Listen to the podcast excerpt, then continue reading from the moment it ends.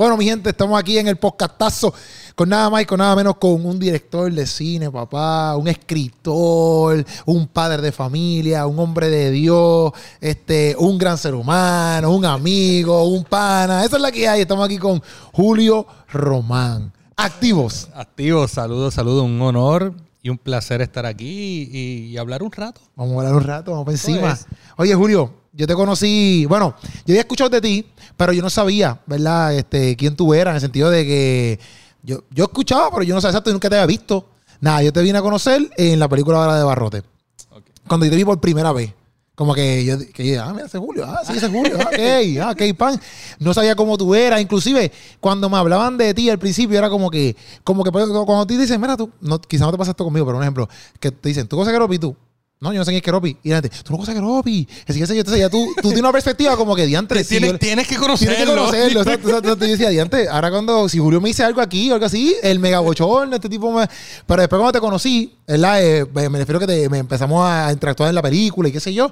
Este, en verdad que he encantado contigo en el sentido, de, no te estoy diciendo aquí por las cámaras nada más, sino porque en verdad, en verdad eres como que excelente persona en el sentido de que súper llevadero, como yo pensaba que, qué sé yo, que a lo mejor iba a ser bien- algo bien estricto, algo bien como que, diante, papi, este es el director de la película, papi, aquí no se puede reír, aquí esto no puede Y no, eh, sin embargo, todo lo contrario en el sentido de que obviamente tú eres una persona recta con lo tuyo y todo, pero bien llevadero. Ay, nunca pensé que un director de, de película iba a ser tan llevadero y que yo podía ser como que yo. No sé si me entiendes. Sí, sí. Pero déjame ir un poquito atrás ahí, algo que mencionaste, porque yo sí te conocía antes. Tú no me conociste. Estoy mal.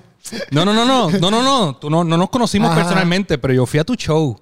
¿De Yo, yo fui al show cuando fue en la Ah, de- avenida, en, en- sí, sí, en el, teatro. El eso me pasa a mí, me pasa todo. Le pasa, me pasa a mí, me pasa todo, sí. Y yo me recuerdo y me senté en la en, en- el mezanín. Había como un Ajá. mezanín allá. Ese fue mi primer show de comedia. Sí. En un stand-up comedy así, como que de que la gente compraba taquilla. Exactamente. Y yo dije, mano, este chamaco tiene talento. Duro, duro, duro. De ahí yo te vi. Duro. Y tú estabas en barrote porque yo me acordé de, de aquel momento.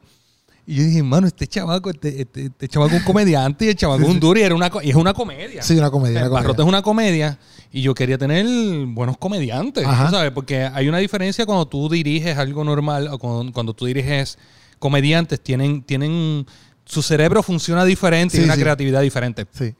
Y así fue que tú llegaste a Barrote. pues Yo me acordé de aquel momento y dije, diantre, este chamaco tiene, tiene talento y le, le- le mete. Duro, duro. Entonces, y ahí fue que nos encontramos entonces Sí, ahí en, en Barrote. en barrote. En la, En filmación y fue interesante porque yo- a lo mejor tú no lo, no lo vas a decir, ¿verdad?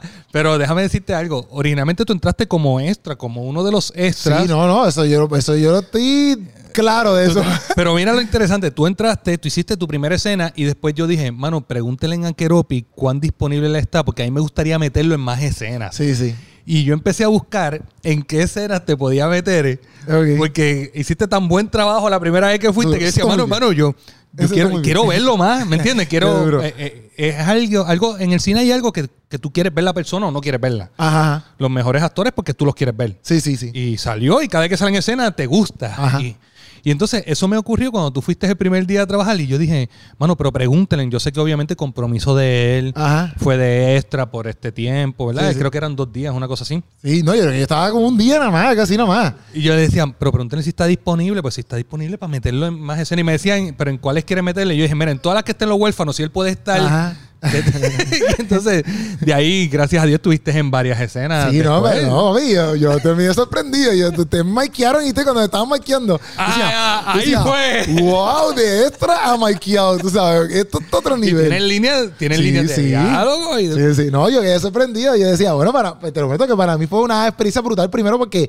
obviamente sí los conocí. eh, yo hice más bonding con Scotty, porque yo Scotty lo había visto, pero hice más bonding con Scotty, con Jaime, con Frigel, con toda esa gente, con, con ¿cómo se llama el personaje principal? Se me olvidó el nombre de él ahora. Robert Amaya. Robert Amaya, ¿sabes? Como que hizo un montón de, de conexiones, ve que eso. A mí me gustó también mucho el ambiente de- de- del cine en el sentido de que yo sí había participado en, en anuncios y cosas así.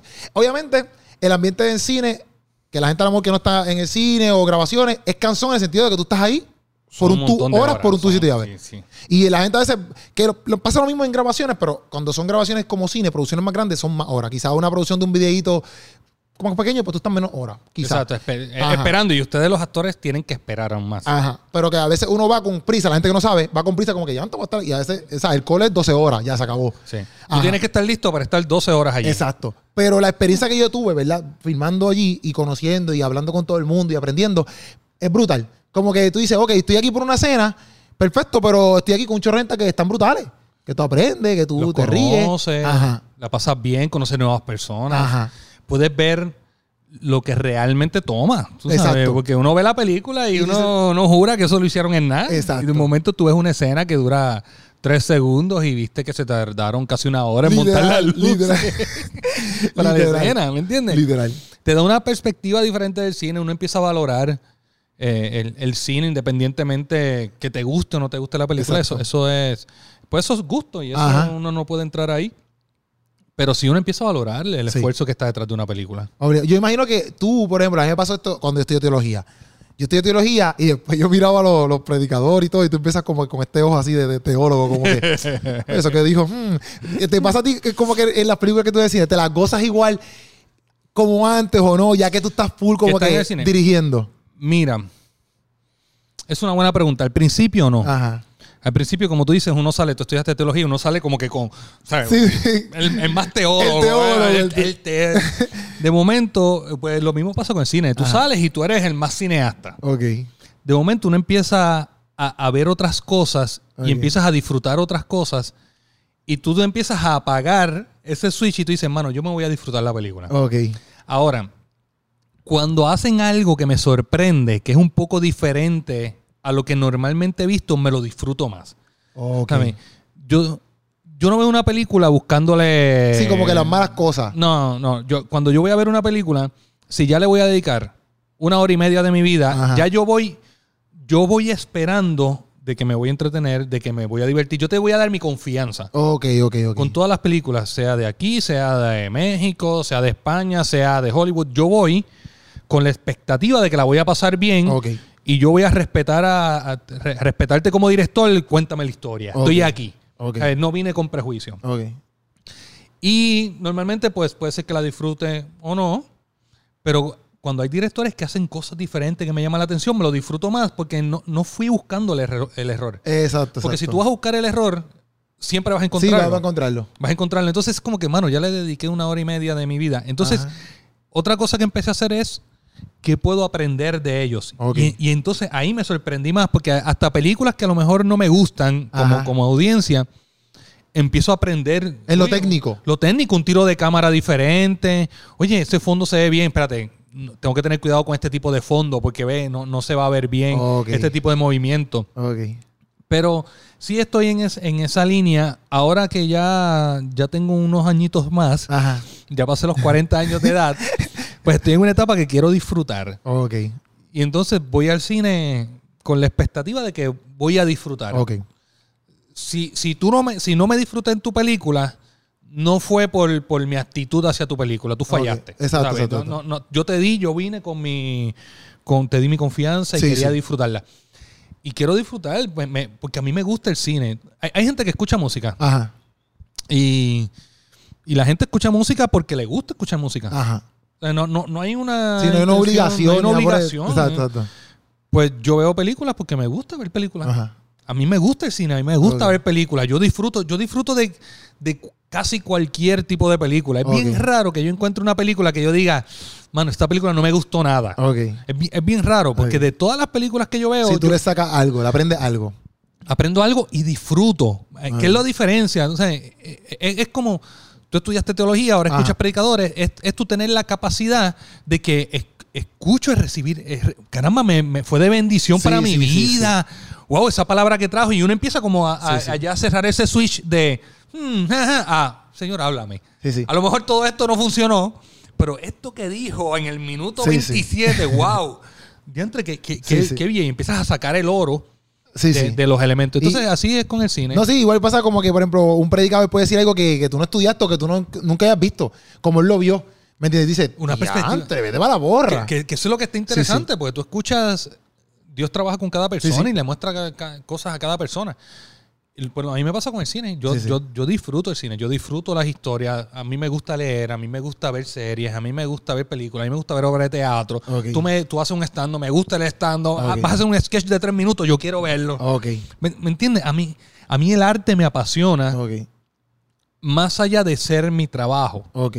Sí, sí, sí. Entonces, si tú puedes ser un, consumidor normal. yo soy un consumidor. Sí, sí. Yo- el problema es que tengo menos tiempo para consumir. Sí, sí, sí, sí. Porque tiene, a veces me dicen, ¿viste esta película, mano? Yo no he ido al cine. sí, sí, sí. Pero me gusta. Ajá. Me gusta el cine. Me, me, me- me gusta disfrutar. Me gusta. Yo, yo fui a tu, a tu stand, a mí me gusta. Yo no, yo no fui pensando, vamos a ver qué va a hacer este chamaco. Vamos a ver qué me da, a ver qué me da. A, ver si me hace reír. No, no, Sí, no. sí. Yo fui con la expectativa, me voy a reír, voy a disfrutar esto, un stand-up comedy. Sí, duro, duro. Entonces, Duro. eh, eh, me, ten- tengo esa pasión por el arte que me permite disfrutarlo. Por lo tanto, yo creo que me ayuda un poco a la hora de dirigir, Ok. porque todavía no he perdido el concepto de que soy audiencia. Ok. Y como director de cine, tú eres el representante de la audiencia cuando estás dirigiendo. O sea, tú actuaste, Ajá. yo estoy pensando en la audiencia, yo soy tu Ajá. audiencia y yo tengo que pensar qué me estás diciendo, esto funciona, me lo creo, no me lo creo, me hizo reír, no me hizo reír, oye, esto está interesante, cumplió el propósito. Ok. Entonces, tú tienes que doblar tu función, tú estás comunicando algo, estás diciendo algo, pero a la misma vez tú representas a la audiencia. Entonces, mientras más tú te desconectas de la audiencia, más elitista te pone, más, más, más caes en otro espacio. Sí, sí, que, que Que- ya te desconectas. Hace una desconexión por completo. Sí, en, en mi opinión hay gente que, que- que logra, ¿no? Eh, a- contar las historias desde ese punto de vista, pero a mí me gusta sentirme como parte de la audiencia. Sí, ¿no? Y entonces, en esta etapa estoy, quiero disfrutar más. Estoy tratando de salvar mi imaginación de niño. Ok. Yo, yo, yo tenía mucha imaginación de, de- de chamaquito. Y ahora, pues, hacer cine, tú tienes la parte creativa, pero tú tienes la parte de negocios, Sí, la parte sí. administrativa. Y entonces estoy tratando o haciendo mi mayor esfuerzo por, por cuidar a mi niño ok. en el set, poder seguir jugando. Ok. Esto es lo que soñamos. Sí, obligado, obligado, obligado. Entonces, disfrutarlo mientras lo estoy haciendo. ¿Cómo puedo manejar la, la parte que a uno no le emociona mucho, que es la parte de negocio, la parte de, de empresarial? Papeleo. papeleo que a uno no le gusta, pero es necesario para poder hacer la parte que sí nos gusta. Pero mientras esté creando, mantener esa imaginación de niño. Ok. Eh, y, y en esta etapa estoy así, estoy que quiero disfrutar, quiero pasarla bien, quiero hacer cosas que de alguna manera cuando mis hijos la vean, cuando ya sean, ya yo tengo dos hijos, Ajá. Pues que ellos se sientan orgullosos Orgulloso. de que su padre lo hizo. Sí, sí. ¿Entiendes? ¿Qué, qué estoy diciendo? ¿Qué legado estoy dejando? Ajá. Ese- y yo creo que también eso- esa actitud también te ayuda a también a bregar con el crew. Sí, to- O sea- totalmente, porque es son mis colaboradores, número uno. Número dos, yo quiero pasarla bien. Exacto, exacto. Por eso mismo, por eso mismo. Yo quiero ir- Sí, sí, yo sí. voy a trabajar y tú te imaginas que tú vayas a trabajar y la estés pasando mal. Sí, sí, es malísimo. Es, es malísimo. Sí, sí, estar en un trabajo que no te gusta es horrible. Entonces, Aunque te paguen un montón, es horrible. eh, eh, eso es, Sí. y, eh, tú has dado donde es, aunque te paguen lo que sea, como quiera uno lo piensa. Sí, Entonces, yo quiero pasarla bien. sí. Yo quiero disfrutar el proceso y quiero que la audiencia disfrute. Yo, yo tengo esta creencia de que si nosotros disfrutamos el proceso y lo hacemos con pasión, de alguna manera se lee en la película. Ok. Es un intangible. No, no, no tengo una métrica, no puedo Sí, sí, no. decir que es así, pero yo creo que se lee. Sí, Cuando tú ves una película con pasión y tú, tú lo sientes. Ok. Tú, tú- me imagino, obviamente, me imagino que tú has estado. Haces la película, por ejemplo, Creeré. Pan, salió Creeré. Obviamente tú has hecho más películas antes que Creeré. Este, pero no sé, ¿qué más películas tú has hecho adi- adicional a esta? Yo apunté aquí una, ¿viste? Yo apunté porque yo apunté que tú tienes un cortometraje que fue el primero que hiciste, que fue Bajo la Sombrilla. Bajo la sombrilla. Yo lo hice en el 2003. Ese Bajo fue la tu primer Ese fue cortometraje. mi primer corto. Ah, vamos a ir para acá, pero ok, lo que te voy a preguntarle esto, es que te voy a preguntar esto primero. Es, es que, por ejemplo, yo, apunté aquí que fuera las tinieblas, hiciste último minuto, Ajá. pam. Pero cuando tú, sea cualquier película que sea, es que estamos hablando del público, de- del público, ¿verdad? Tú te sientas ahí, pam. Tú estás sentado con, el, con un público que tú no conoces y lo has visto la película sí, ahí. sí, yo lo hago con todas mis ¿Y películas. cómo se siente eso? Como que, que tú, porque por ejemplo, yo haciendo comedia digo, diantre, por, por- por ejemplo, el primer show, el primer show que tú viste, yo, yo estaba asustado porque yo decía, diantre, antes yo hacía comedia en, en la iglesia y pues, aquí, aquí yo lo hago y, La gente te ama. Ajá, y- y, y nada, y si te ríes bien, si yo también, porque al fin y al cabo tú no pagaste nada por esto. O sea, son otros. Ahora, ya yo te saqué de tu casa, Tú estás, en, tú estás en el teatro, tú pagaste una taquilla. O sea, y las expectativas para mí eran como que es mi primer show. Es como que yo digo, diantre. Y si la gente no le gusta lo que yo digo, me voy para China. ¿Me entiendes? Yo me voy de aquí. o, sea, o sea, yo digo, o sea, ¿cómo es tu experiencia en el sentido? Porque, por ejemplo, a veces yo inclusive me pasa que yo, a mí me gustan mis videos, pero yo no los veo todo el tiempo. Y a mí no me gusta que la gente vea videos a los míos. Mis videos, a los míos, no me gusta. Porque si, si no se ríen o no reaccionan como yo quiero que hagamos reaccionen, yo me como, yo me como que ya antes no reacciono así. O si él piensa que soy un charro, ¿me entiendes? Como que no creo que me lo diga. Y yo, si va a ver videos míos, velos por allá, que yo ni te vea. O sea, pues, no sé cómo sería, ¿verdad? Como que yo antes estoy aquí, está todo este corrido de gente aquí, yo vi que hice esta película, que es la que hay. Como que, ¿cómo se siente eso? Mira, yo, ok, ¿cómo se siente? ¿Cómo se siente y si es no Vamos a lo sé, primero. bueno, las expectativas? Yo te voy a decir algo. eh, Es súper nervioso Ok. esto, porque algo que pasa con cuando tú eres director, tú no eres famoso. Ajá. O sea, los, fam- los actores, todo- la gente reconoce a los actores, pero Sí, el sí. director se sienta ahí, nadie sabe quién es, a menos que tú seas Christopher Un mega- Nolan. o sea, un Spielberg. mega director ahí. Mega director, pero es bien raro que la gente reconozca a los directores. Entonces, tú estás bien nervioso por cómo la gente va a recibir la película, uno. Pero número dos, a mí me gusta hacerlo, yo lo he hecho con todas las películas, porque lo tomo como un proceso de aprendizaje. Yo hago las películas para ellos. Ajá. Entonces yo puedo ver, oye, esto funcionó, esto no funcionó, y eso me ayuda en la próxima película. Porque volvemos, estoy en contacto con la audiencia. Si Sí, me sí. empiezo a desconectar de la audiencia, empiezo a crearme mi mundo. Ahora yo entro, me pongo nervioso, empiezo a escuchar cosas.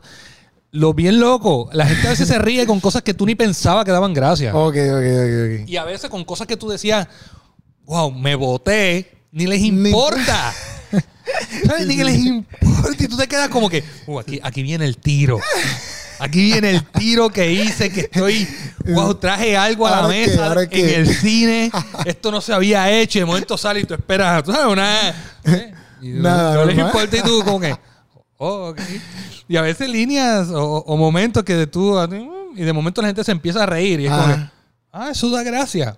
Oh, ok. Pero la próxima vez que hago otra película ya... Ya tú vas, lo fuiste con. Porque Ya eso es lo diferente de la, también de las películas, que tú tampoco lo puedes cambiar ahora ya, ¿me entiendes? Ya no está hecha. Ya está hecha. Exacto. ese es lo doloroso. Exacto. Es como que la comedia y después si ah, pues este chiste no funcionó, pues ya para el próximo, para la próxima vez que lo diga, puedo irme por acá. Pues lo ¿Me cambio. entiendes? Porque lo puedo cambiar. El chiste yo lo puedo cambiar, ¿ves? Y piensa que pasaron en la película.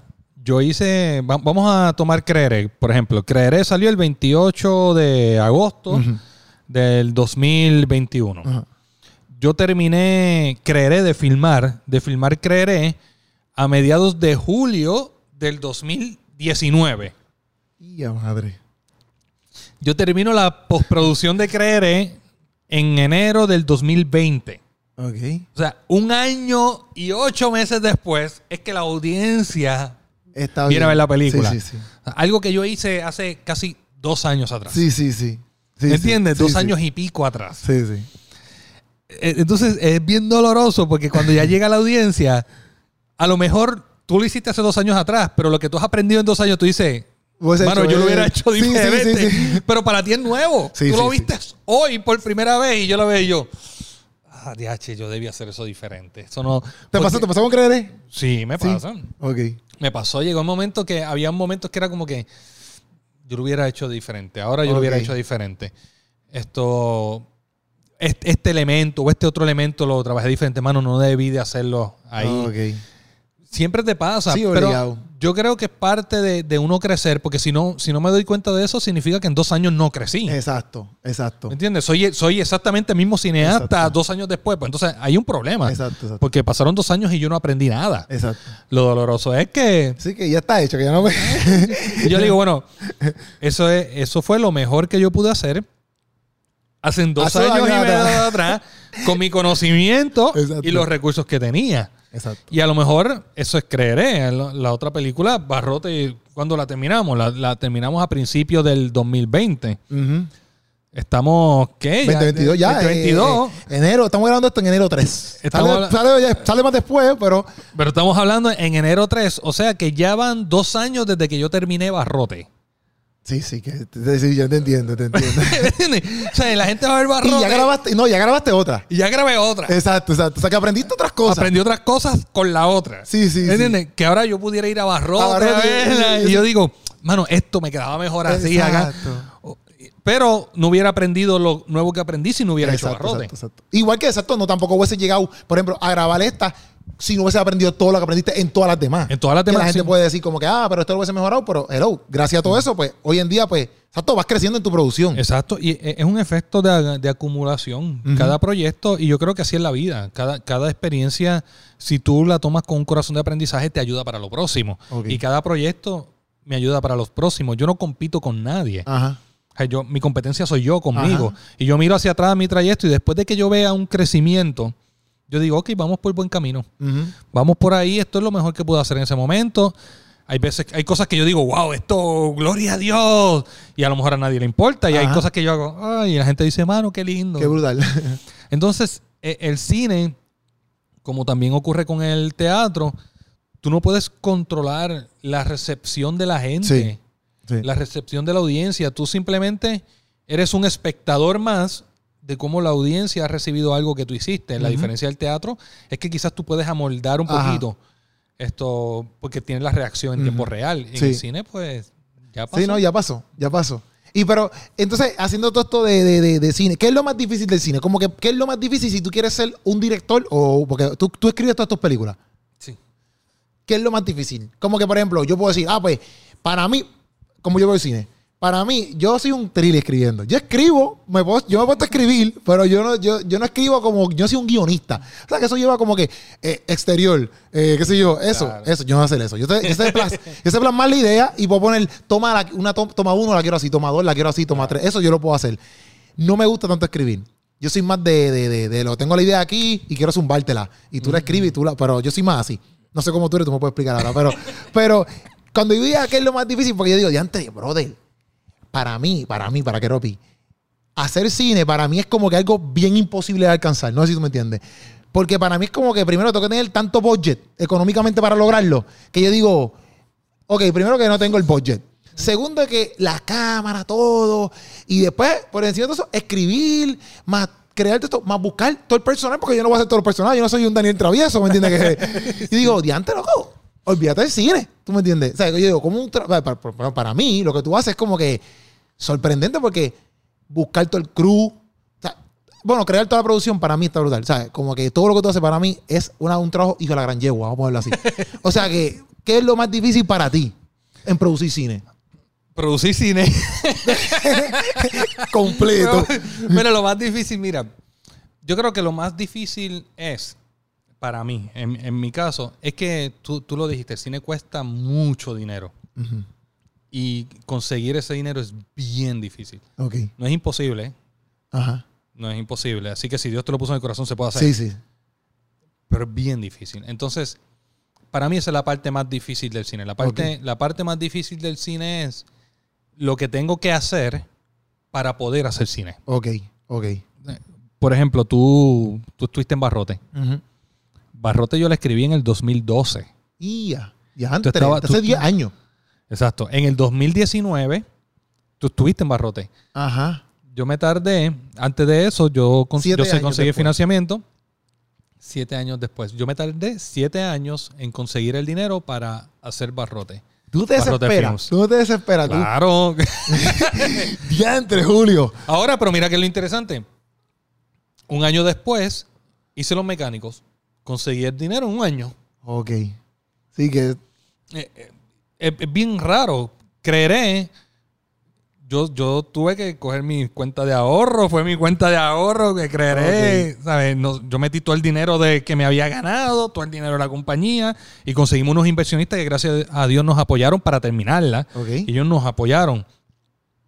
Pero es- ese aspecto de conseguir dinero, por ejemplo, la- el nivel de documentación y propuestas que tienes que hacer a la mayor Propuestas para creativos, conseguir inversionistas. para conseguir inversionistas, para con el gobierno, para conseguir incentivos que te permitan conseguir inversionistas, porque hay incentivos del gobierno que te permiten. También me imagino que, por ejemplo, los espacios.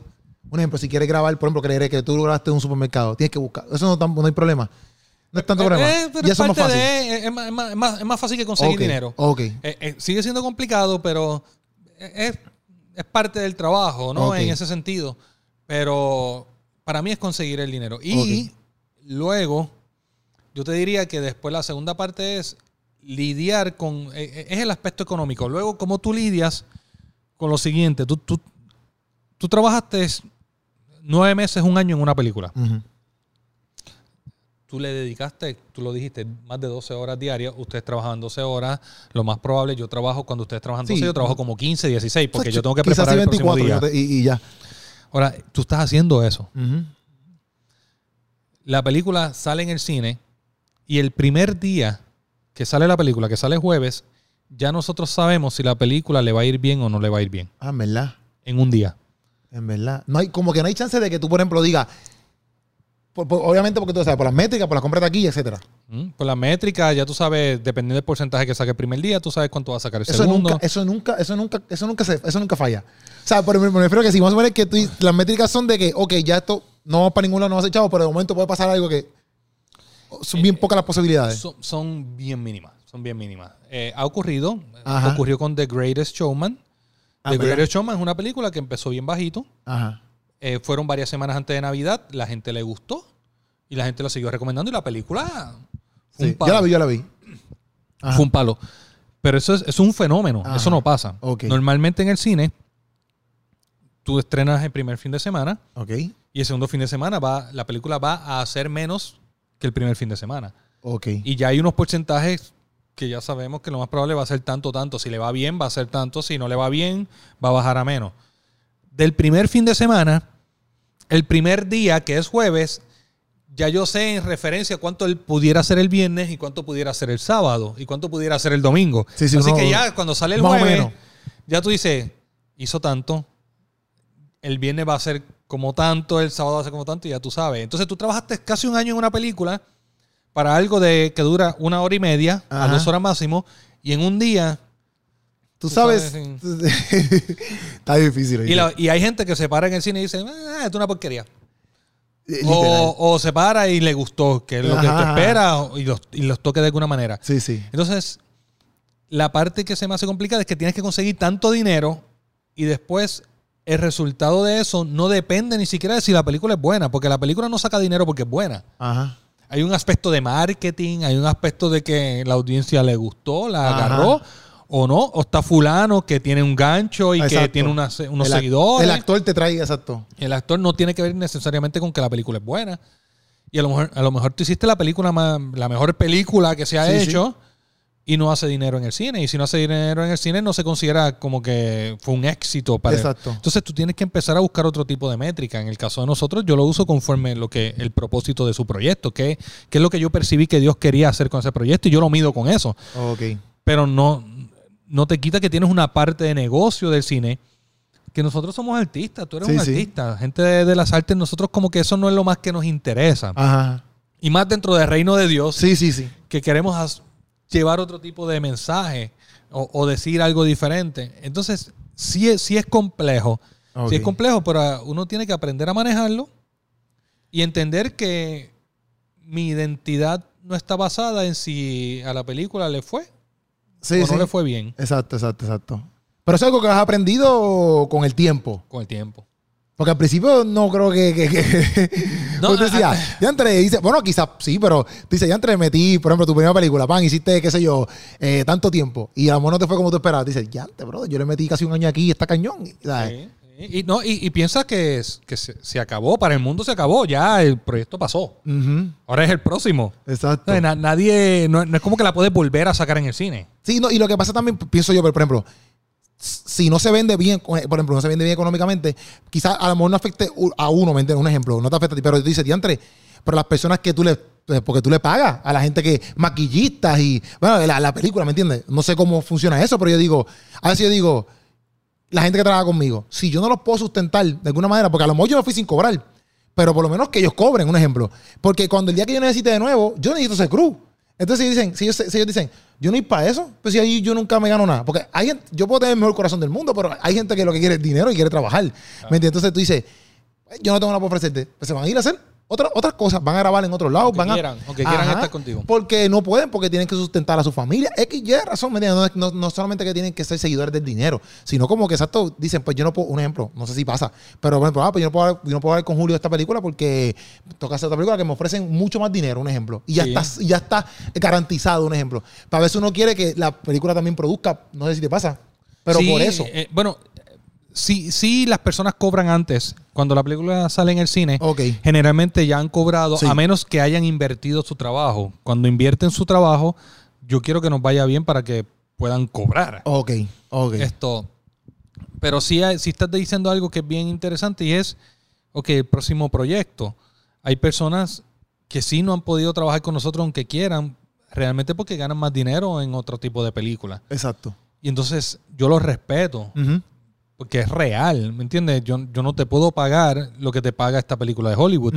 Y cuando tú hablas de, de películas de Hollywood, quizás a nuestro nivel de, de productor, director y escritor, pues se ve más lejos, Ajá. porque son posiciones muy, muy grandes. Pero los mismos técnicos que trabajan en una película conmigo trabajan en una de Hollywood. Ok. Literal. Ok, O sea, e- Ese es su trabajo diario.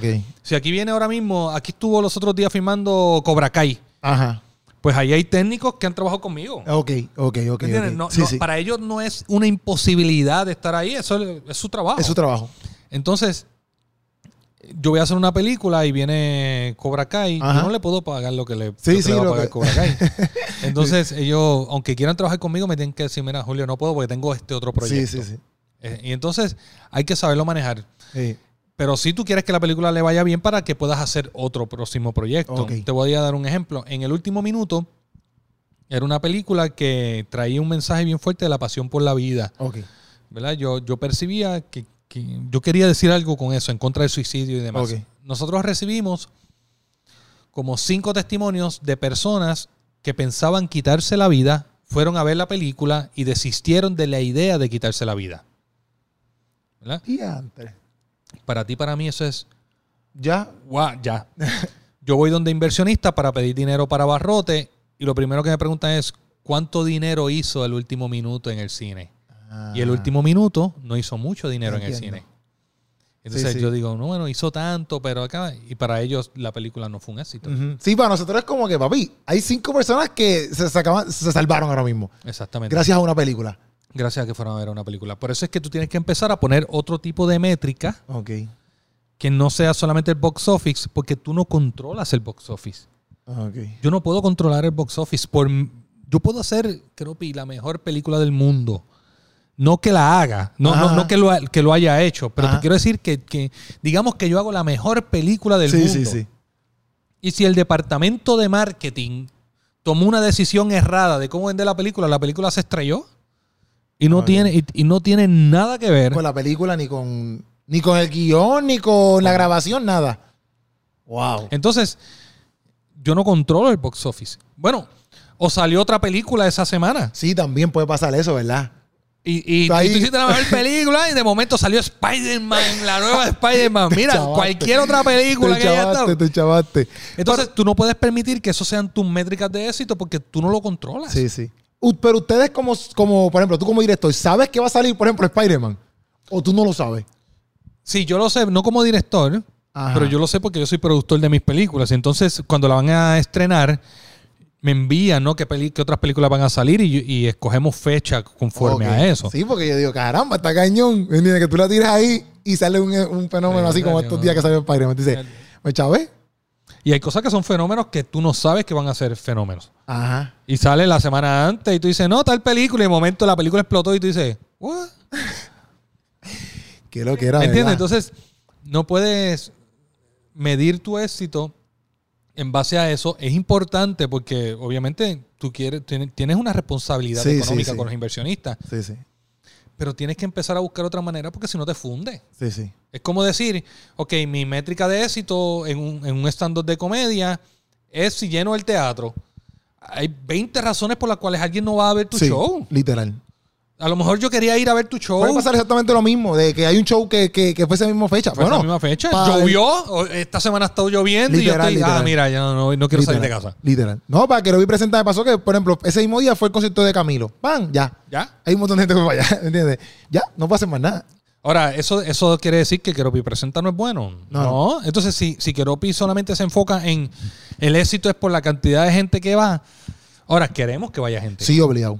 Eso, eso no, no, no, no quita una cosa a la otra. Somos responsables y queremos, pero uno tiene que empezar a crear unos espacios de protección para no desenfocarnos de lo que Dios puso en nuestro corazón. Exacto. Y, y para mí es si el proyecto cumple el propósito por el cual Dios si- me lo dio. Exacto. Y que por el propósito escribiste eso ahí. Sí. ¿Se te hace difícil escribir? ¿Es tedioso escribir? Mira, a mí me gusta escribir. Ok. A, a mí me gusta escribir. Es tedioso. Es sumamente un proceso largo. Yo me tardo de, de tres a, a cinco meses escribiendo una película. Po- Porque tú das para atrás y para adelante, imagino. Sí, no, tú escribes y tú tienes que reescribir y reescribir. ¿Reescribir qué? ¿Reescribir lo mismo que escribiste ya? sí, tú tienes que revisarlo. Tú lo sigues revisando. Ah, sí. exacto, O exacto. sea, exacto. un, un guion no se escribe una vez. Ok. Un guion se escribe ocho o nueve veces antes de tener un guion listo para producción. ok. Y esos son tus cinco meses, de, de cinco o seis meses se- Cinco o seis meses eso, de trabajo. de escribir o reescribir, Y etc. reescribir y reescribir. Yo, no, yo, yo voy a hacer ahora una, una película, voy a dirigir una película ahora que el guion estuvo un año escribiéndose. Y lo Eso no es lo escribí- que tú, tú, lo- tú yo escribí, tú no, no, yo, yo soy uno de los escritores con otra persona y nos tomó un año, ese guion específico, un año. ¿Y cómo tú haces esa, como que cómo tú colaboras en una escritura? O un, como se diga. Mira, Porque si él escribe por allá y tú escribes por acá, o, sea, o se sientan los dos a escribir el mismo no, no, día. no.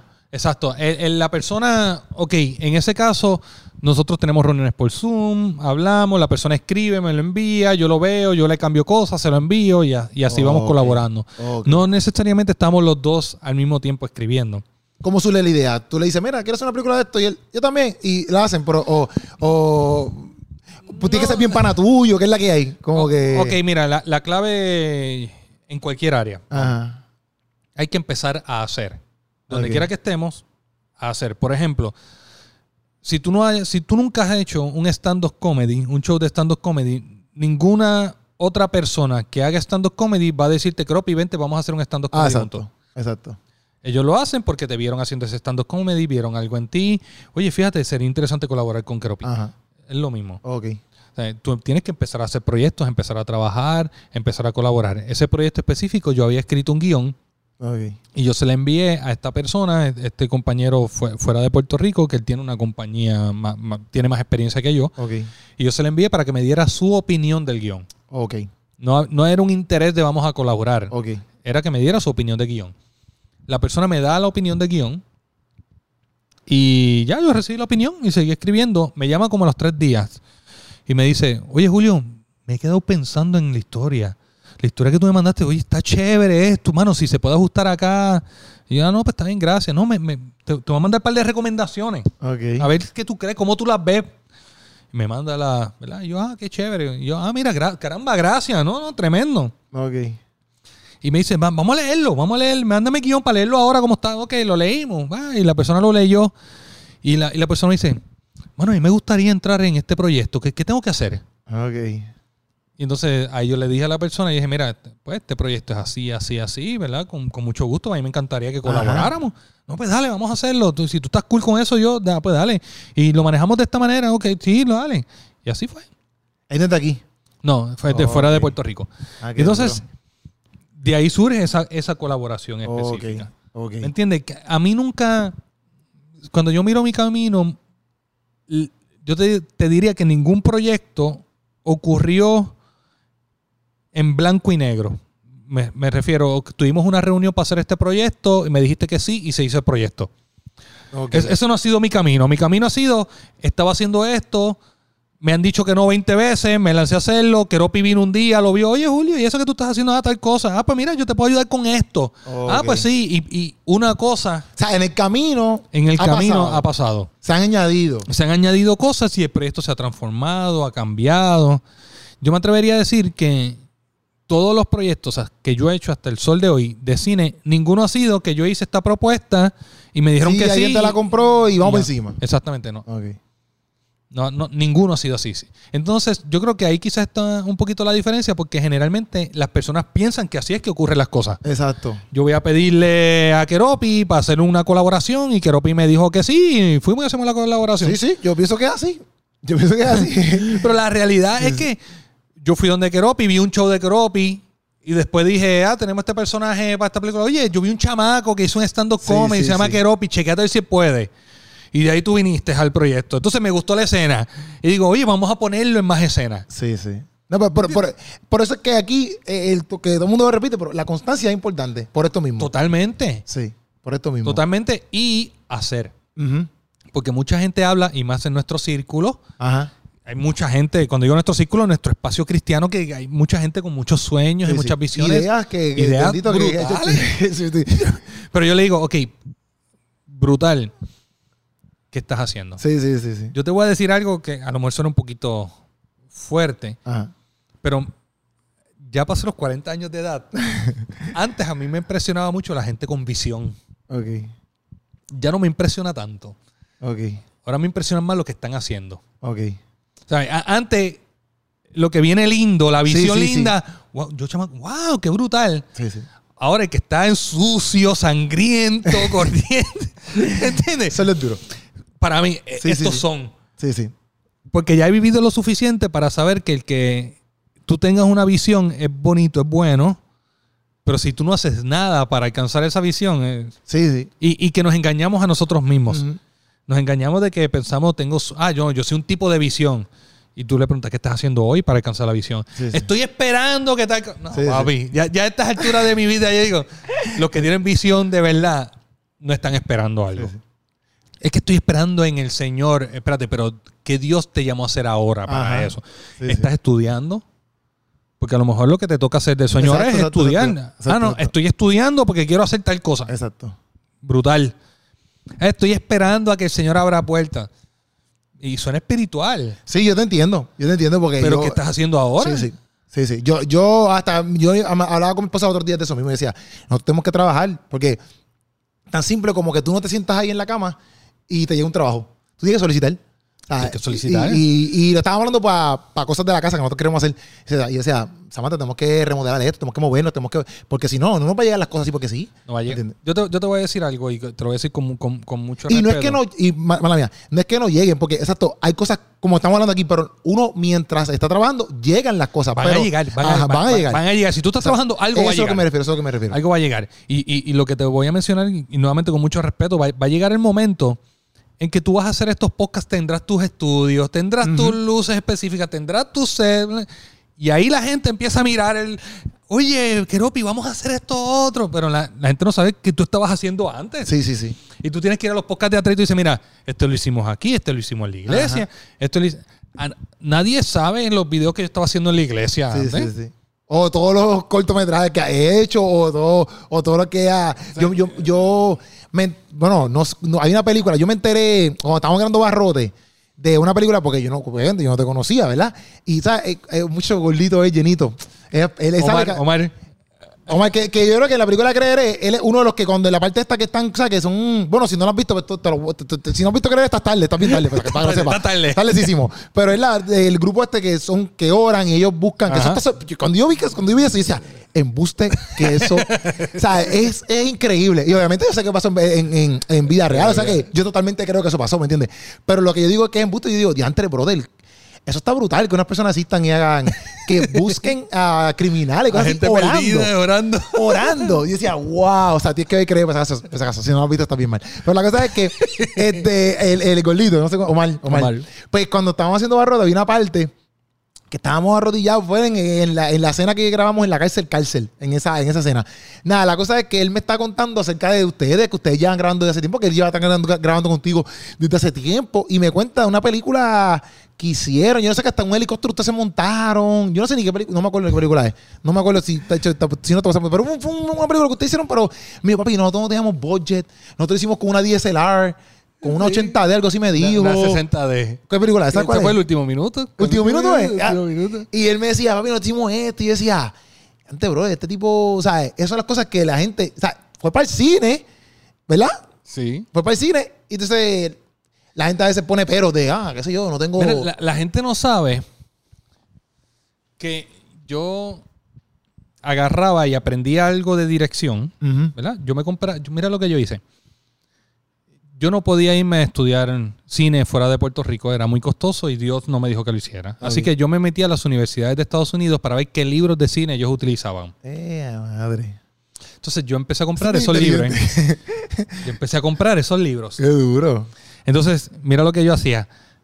Yo leía el libro, Ajá. Y yo me propuse a mí, los martes y jueves tomo clases de cine. Yo solo, en mi casa, tomo una libreta y tu leía clase libros era tú mismo con tu yo librito. conmigo mismo. Que es el que cualquier área en este mundo que tú estudias tiene dos cosas. Tiene la teoría y tiene la práctica. Ujú. Se acabó. Se acabó.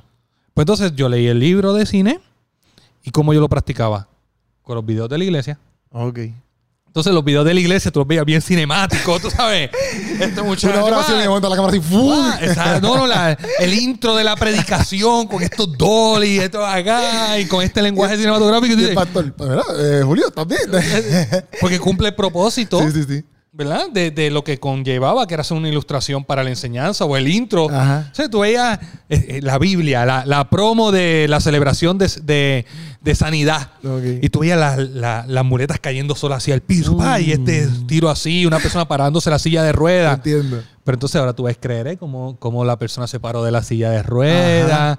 Esa no fue la primera vez que yo hice ese tiro. Literal. Sí, sí, yo lo hice hace 20 años atrás Sí, en sí, un sí. video de la iglesia que la persona se para así sola, ¿verdad? Por, Sí, sí, por sí. decir algo. ¿Me entiendes? Entonces, mi pregunta ahora es, cuando estoy viendo, hablando con personas, es, ¿qué estás haciendo? Ah, estoy, a mí me gustaría, ¿cuánto, ¿cuántas veces te escuchas esto? Me gustaría tal y tal cosa. Brutal. ¿Qué estás haciendo? Sí, sí. ¿Qué estás haciendo? Está, ah, yo quiero hacer podcast. ¿Qué estás haciendo con Keropi? Que, que Keropi está aquí, está haciendo, montó luces. Vamos acá, nos juntamos, hablamos. Sí. ¿Me entiendes? Cuando tenga tu estudio bragado, ahí la gente, ay, oye, oye, que bien le ha ido a Keropi. Oye, pero no sabe que Sí, molió, el, molió la tierra. No Sí, sabe sí. que a lo mejor tuviste que vaciar tu cuenta de ahorro para comprar las cámaras. Literal, literal. Sí, sí. ¿Me entiendes? Eh, ahora, esa es la gente que a mí ahora me impresiona. Ok. Sin importar el nivel. Porque empecé a conocer gente y con el cine empecé a conocer gente que está en un camino más adelante que yo. Ok. A, a lo que me refiero es, todos estamos en un camino. Tenemos Ajá. nuestro camino y hay alguien que ya ha recorrido Exacto. ese camino. Y yo, yo estaba hablando una vez, me, me- estaba en una conferencia y estaba un hombre que dirige la compañía de producción en aquel momento más importante de Hollywood madre. de cine de fe. Cine madre. cristiano. Eh, o sea, eh, es lo que yo hago. Sí. Pero, Pero pero, pero, pero, sí, eh, una- eh, una eh, potencia bien cañona. Cocorote. Sí, sí, sí.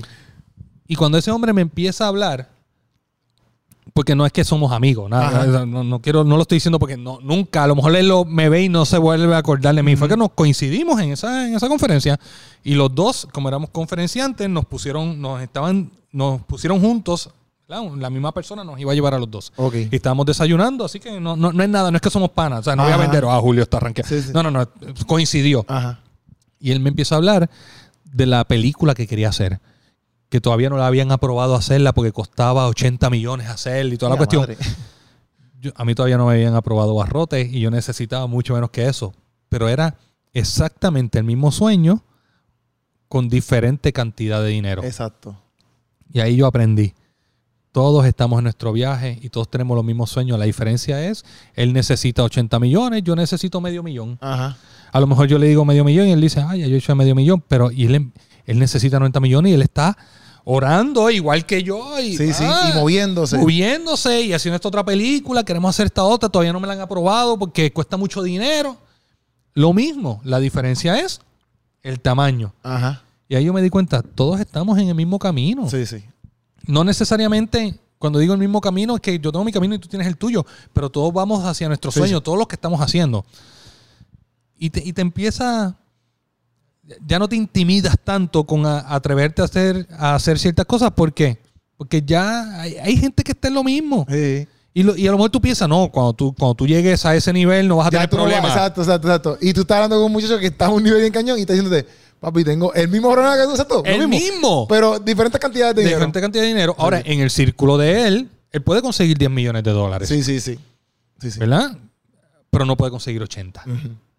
Sí, sí. Todavía, ¿no? Pero ya hicimos esta película y como la película fue nominada al Oscar, este actor de nuestra película, pues ahora eso nos abre otras puertas para poder, ¿verdad? A ver si ahora sí nos aprueban tal cosa. Y tú te quedas aquí y dices, ¿tú en serio? Pero te das cuenta, Sí, sí. pero con el corazón de Dios buscando, no, yo estaba orándole al Señor los otros días para tal cosa, Señor, guíanos. Y tú dices, hermano, lo que estamos haciendo, Y cuando digo lo que estamos haciendo, no necesar- necesariamente que se reconoce que están haciendo. Sí, sí, no, yo entiendo, yo entiendo. Gente que está metiendo mano Sí, sí. se ve diferente. Sí, sí. Y el hacer es lo que hace que te conecte con otras personas. Obligado.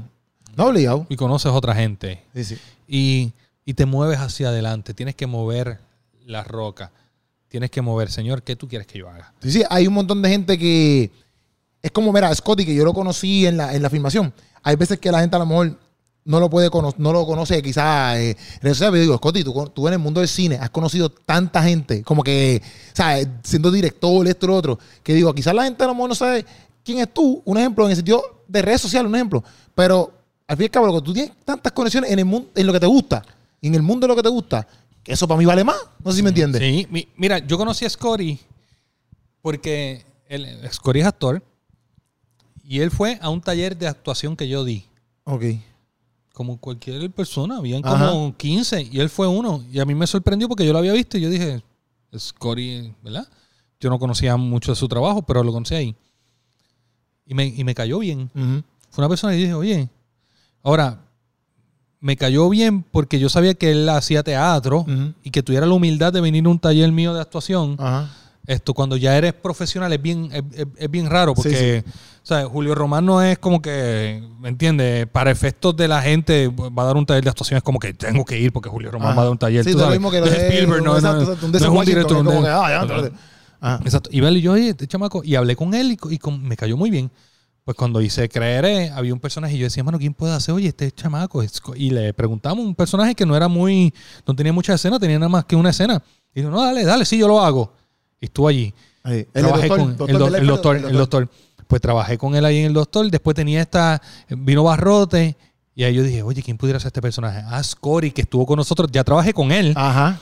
Ya sé que puedo trabajar con él, ya me siento cómodo, veo que, fíjate, el tipo trabaja, él mete mano, es es una buena persona, tiene una buena actitud. Mano, vamos a chequear con Scotty. Y Scotty hizo el personaje entonces en Barrote, que ahora Sí, sí, sí. No, es, no es una escena. No, no, es un personaje completo ahí de, Eh, de, los- de los. De Está en el póster. Exacto, exacto. ¿Entiendes? Está- es uno de los... Esto, y después los mecánicos, pues ya yo, oye, ¿dónde? ¿Dónde? Me gustaría tener a Scotty, pues Scotty le trae esto a la mesa. Él- él- y él hizo un muy buen trabajo en Barrote, que no estaba en el guion, y, y creó ese personaje mucho más allá de lo que estaba en el guion. Yo dije, espérate, Scotty puede tomar un personaje que no tiene mucha carne en el guion y Le elevarlo. puede darle. Entonces, no todos los actores tienen esa, ¿verdad? Eh, Esa habilidad. no, obligado, obligado. O, o- o ese corazón para meterle eso. Yo pienso, yo, yo pienso que el trabajo de actor es bien, ¿sabes? Hablando de todo, de todo, pero yo, por ejemplo, yo he visto actores y yo digo, ¿sabes? Yo digo, yo, yo no soy un actor, ¿me entiendes? Porque yo digo, papi, esa gente le mete bien duro. ¿Sabes? Por, por las escenas que conlleva, por, por lo que tú tienes que hacer, porque hay gente que piensa que puede actuar porque puede actuar. No, papi, eso no es así de Sí, fácil. bien, es bien complicado, pero ahí tú lo ves de algo sencillo como... Y a lo mejor tú dices ahora, ah, que Julio va aquí con Scotty, Scotty se le hace sencillo, llama, pero Sí, no sabes sí. que eso no comenzó así. Sí, sí, sí. eso Entiendo. comenzó con un paso, yo, yo no sé qué él le vio al taller que fue, porque, eh, eh, ¿me entiendes? Ujú. fue, fue un paso de humildad de él, de, de- de seguir aprendiendo y creciendo. A lo mejor si él no hubiera ido a ese taller, no hubiera Sí. salido en ninguna de las películas porque yo no lo hubiera conocido. Sí, sí, entiendo, entiendo full. Y lo mismo que estaba hablando, que pues, tú tienes que seguir haciendo. A lo mejor fue, eh, fue literalmente pasó porque tú, puedes- es que es lo mismo. Como por ejemplo, en el sentido de que tú buscaste los libros de, de- de- de- las películas y empezaste a aprender. Pues es lo mismo porque yo digo, ah, pues me, me interesa la actuación, aunque yo, yo haya actuado, un ejemplo, pero puedo aprender algo allí. ¿Me entiendes? Y fue, fue a lo mejor con ese corazón. Y es lo mismo, está haciendo, está, Está, ahí va. está haciendo. Está haciendo. Para allá, aprendió y mira todo lo que pasó después. Sí. Y, y- y uno tener la paz de que vas a estar haciendo y que no necesariamente el resultado final es lo que, ah, se cumplió la visión. ¿No? Fue un, fue un escalón y fue un paso que te dio conocimiento, conociste a otra gente, whatever, o simplemente practicaste, pero te está moviendo hacia adelante. Cada cosa que nosotros hacemos guiado por Dios nos mueve hacia adelante. Y no es un tema de voy a alcanzar el sueño, es un tema de voy a vivir el sueño. Exacto. Porque no es que lo voy a alcanzar, es que todo es parte del sueño, todo es parte Literal, del proceso. literal, Entonces, literal. ¿en qué etapa del sueño estoy? A lo mejor estoy en etapa de aprendizaje, Ajá. a lo mejor estoy en etapa de una ejecución, ¿verdad? Ahora mismo yo estoy en este proyecto y el yo haber hecho fuera de tinieblas y el último minuto y creeré casi sin dinero me ayuda a ahorrarle a, a la producción dinero en esta nueva producción. Ok. Porque aprendí a hacer cosas sin Que dinero. exacto, entiendo, entiendo, entiendo. Entonces, Entiendo. hay cosas que yo me dicen, no, y tal cosa, ¿verdad? Y yo le digo, oye, fíjate, lo puede, podemos hacerlo de esta otra manera para que, ¿verdad? Para ahorrar un poco de aquí. Y créeme que cualquier persona valora un director Sí, va- que está pensando en la producción, Sí, sí, sí. ¿no? Sí, va a decir eso. Va a decir, obviamente, va- va- se puede economizar, se puede economizar. Exactamente, sin afectar la calidad ni nada. Entonces traes otras cosas a la mesa que vienen por el conocimiento que tuviste de hacer una película sin dinero, por ejemplo. Exacto. ¿verdad? Entonces, cada elemento te ayuda. Todo te ayuda, todo suma. La gente son una bendición en tu vida y tú aprendes de cada persona. Exacto. ¿Me entiendes? Entonces, hay que empezar a agarrar todo eso y empezar a hacer y a movernos paso a paso. ¿Qué, ¿Cuál es el próximo paso que Dios quiere que yo dé? Exacto. Y hacerlo y no desesperarnos porque, bueno, Sí. No, y aunque te desesperes, pues uno tiene que volver, ¿me entiendes? A, a- a- a- a- a lo que Dios te puso en tu corazón. Exactamente. Mira, yo pensaba cuando yo me gradué, típico graduando universitario, yo me gradué, eh, terminé de estudiar a los 22 años de edad, me gradué a los 23, ¿verdad? Terminé en diciembre, me gradué, ya tenía 23 años. Yo juraba, Keropi, que a los 25 años yo iba a estar en Hollywood. Porque yo salgo de aquí, Sí, me van a dar mi primera película para dirigir en Hollywood. ¿Me entiendes? Sí, sí. Y entonces tú empiezas a aprender y empiezas a conocer y empiezas a hacer y te das cuenta de que el camino no es tan recto como tú Sí, sí. piensas. Es, a mí me gusta una imagen de, visto, de que como la gente dice que son los, los, Sí, los- los goals de aquí a aquí, no como realmente Una cuesta, agua, nadar. Yo lo he visto, lo he visto, lo he visto. Pero cada paso tú empiezas a, dar, a darle el valor en sí mismo, no por donde te está llevando, sino porque estás cumpliendo el propósito de Dios en tu vida. Sí, porque quieres llegar allá, sea como sea. O sea, en el sentido de que, por ejemplo, si el camino fuera estrecho, pues como quiera tu fin es llegar allá. Y si es un chorro curva y nadando y lo que sea, es lo mismo. Tu fin es que quieres llegar allá. Sí, y, y cuando tú llegas a cierto nivel, tú te das cuenta de que siempre hay otra montaña que tú quieres escalar. Sí. Mi primera película, mi sueño era hacer una película, que es el sueño quizás de muchos muchachos. Tú dices, no, mi sueño es hacer una película, es hacer una película.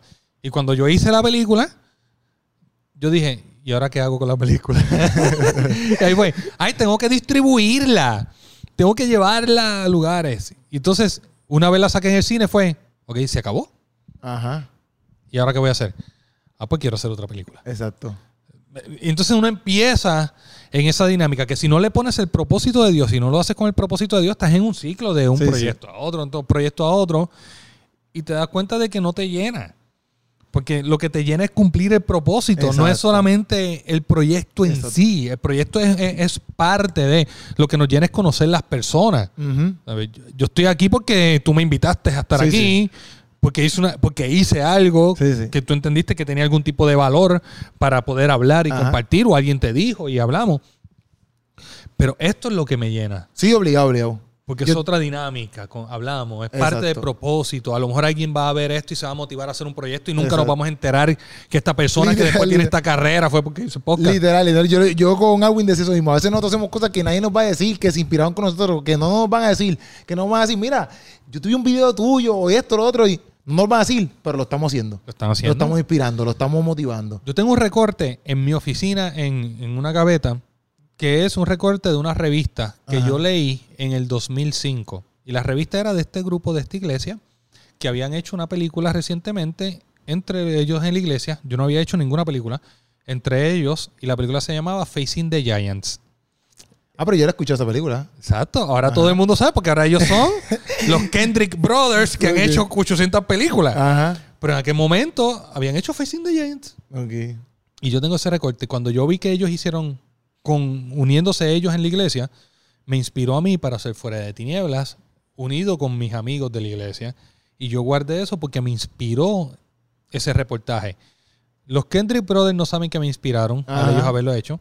El que escribió el reportaje Tampoco lo sabe. tampoco lo sabe. Sí, es verdad. La revista a lo mejor la ha luchado económicamente porque es una revista cristiana y ya tú sabes que casi no hay, ¿me entiendes? Y ay, pues vamos a dejar. No saben que una persona hizo una película porque en un reportaje de ellos Sí, sí. él vio que otras personas lo hicieron de esa manera. Literal. Eso está bien duro. Entonces no sabemos. Sí, sí. Ahora, Dios sí lo sabe. Exacto.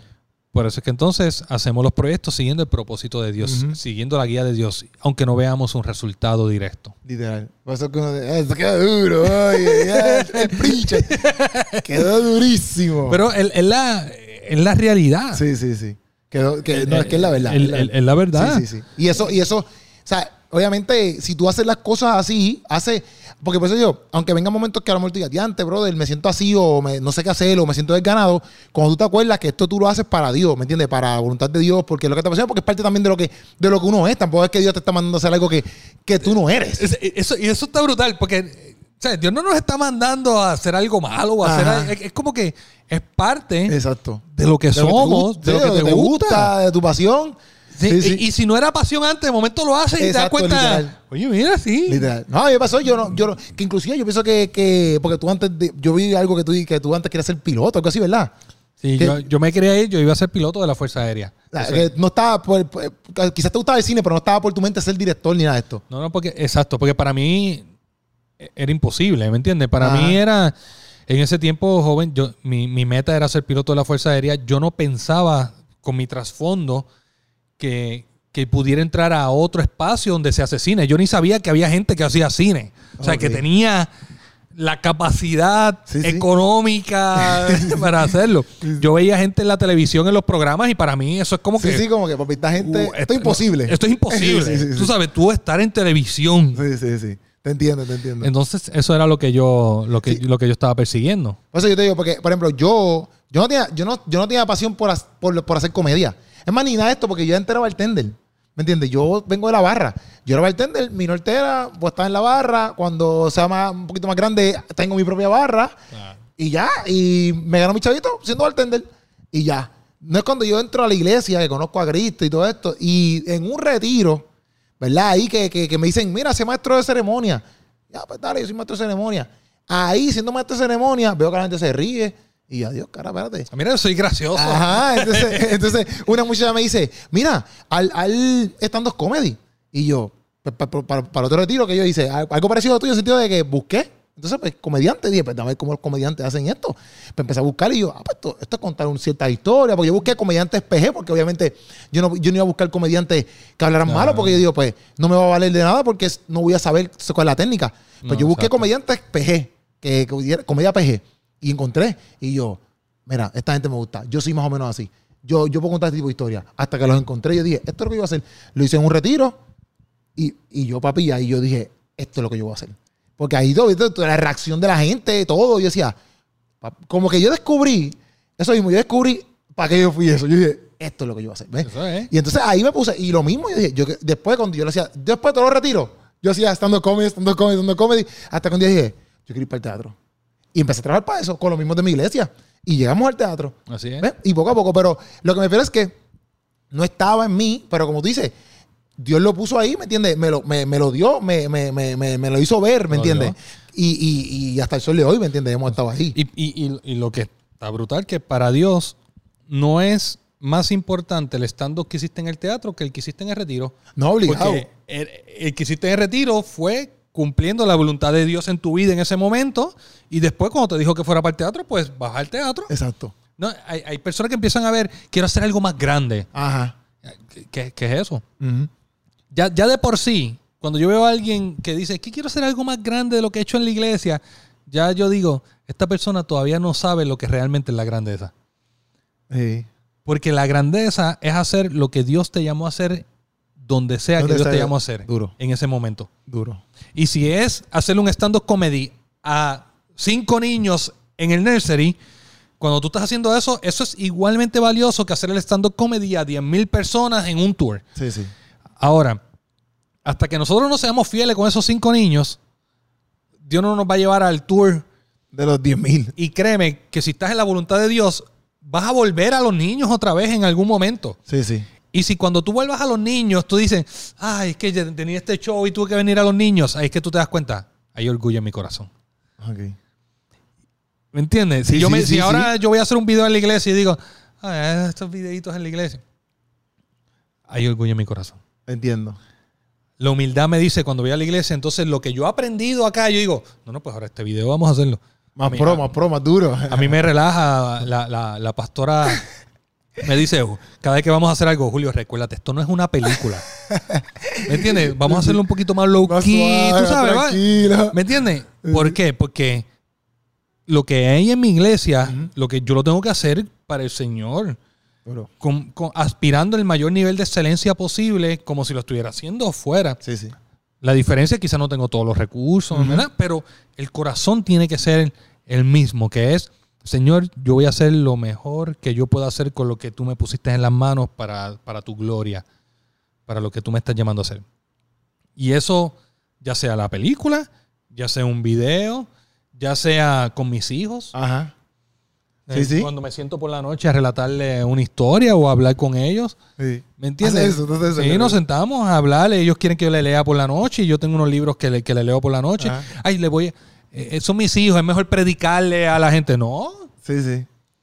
son mis, son mis Sí, hijos. son sí, tuyos. Nadie ¿sabes? sabe. Eso es lo que tú tienes que meterle mano. Esos son. Sí, sí, sí. Esos son los que Dios escogió, es la próxima generación que Dios me encomendó para, Exacto, exacto. para yo enseñarles algo.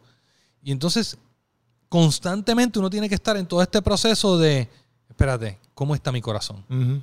Examina mi corazón, Señor, y que no haya orgullo en mi corazón de que yo pueda seguir amando a las personas como Dios, Dios las ama y hacer cada trabajo con la misma pasión y con el mismo amor, como si fuera otro proyecto que tiene más exposición. Sí, sí. Son plataformas diferentes. Sí, sí. Es el mismo Dios. Y Él quiere que yo lleve un mensaje en, en un lugar particular para un grupo de personas. Sí, sí. Y ahí es que, ahí es que está el reto después. Sí, no obligado, obligado. Y que, y que yo te entiendo porque, exacto, se trata de eso mismo del corazón. Porque no se trata de que tú no quieras crecer en el sentido de que, porque obviamente si tú quieres tirar una película en Hollywood, sería un palo, ¿me entiendes? Claro, Eh, yo, yo, yo, quiero hacer una película entiendo, te Hollywood que salga en todo el mundo. Sí, sí, sí, yo te entiendo, yo te entiendo. Pero es ese hecho del, del corazón de uno. Y por lo cual nosotros fuimos llamados, ¿ves? Porque eso es la diferencia también de nosotros, ¿me entiendes? Nosotros somos cristianos, por encima de todo. A veces yo digo eso mismo porque a veces la gente me dice a mi cosa y yo le digo, mira, pero es que al fin y al cabo, porque a, veces yo he hecho videos que no tienen que ver nada con comedia. Yo hablando un pensar acerca de algo en específico. Y, la gente me dice, ah, pero es que eso no es comedia. Y yo, mira, hay cosas que yo las digo porque por encima de todo yo soy cristiano. Y si Dios me encomendó y yo tengo estas redes y hoy no quise hacer comedia, quise hablar algo que, me, que yo entiendo que lo tengo que hablar y yo tengo esta red para eso, pues lo hablo. Claro. ¿Me entiendes? Porque, porque no sé, porque lo sentí hacer, porque sentí que Dios me lo puso en el corazón, porque X y cosa, ¿me entiendes? Porque es eso, ¿me entiendes? Para mí, por encima, por eso yo, por encima de todo, yo soy un, un seguidor de Cristo. Por encima de mis talentos, por, por- encima es- de, de todo. Y la, y la gente, aún a nivel de iglesia, inconscientemente van a tratar de encajonarte en algo. Ujú. Y, y nosotros no podemos permitir eso. Porque el día que yo me encajone en algún espacio Ajá. específico, voy a dejar de hacer lo que Dios me llamó a hacer en otros espacios. Y hay veces que la gente te pone, como por ejemplo eso, no, eso no es comedia. ¿Quién dijo que yo lo que hago es comedia? Ajá. Eso Sí, es sí. una de las cosas que yo hago. Exacto. O sea, yo soy pastor. Yo, a mí me ungieron como pastor. Ahora voy tengo que dejar de hacer cine porque soy pastor. Exacto. Entiendo, entiendo. ¿Me entiendes? Para muchas personas puede decir, no, no, tú eres pastor, tú tienes que dejar porque yo tienes que abandonar a Cristo, seguir la cruz. Espérate. Tú estás queriéndome decir que el, el- el tomar la cruz es solamente yo predicar o es solamente esto. Tú no sabes lo que Dios me llamó a hacer específicamente con el cine durante estoy Exacto. haciendo una película o no. Entonces, el que yo sea pastor, esa es una de mis funciones Exacto. Dentro del ministerio lo que Dios me llamó a hacer para yo poder llegar a, a unas personas específicas y para cumplir unas funciones específicas. Pero yo soy papá, yo soy esposo, Exacto. yo hago cine, Exacto. yo tengo empresa. Sí, sí. Entonces, no, no tienes que dejar eso porque no sé. Eh. Eh, Espérate, espérate. ¿Quién lo dice tú? No, eso lo dice la Biblia. Empezamos a tomar versículos de la. Biblia y, y le damos la interpretación que nos da la gana. Sí, entiendo, entiendo. Y entonces uno tiene que decir, ok, no, no. ¿A quién yo le sirvo y a quién yo tengo que ser obediente? Nosotros tenemos una organización que va en contra del aborto. Mi esposo y yo. Eh, y hablamos cine, tenemos cine.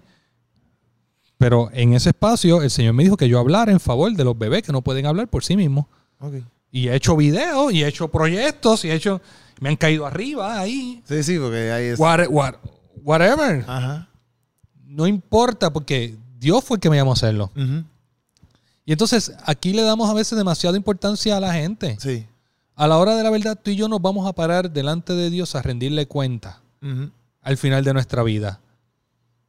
Y dice que nuestras obras van a ser probadas por el fuego. Y si se consume, hemos sufrido pérdida. Pero la obra que permanece recibe galardón. Ahí es que recibimos el galardón.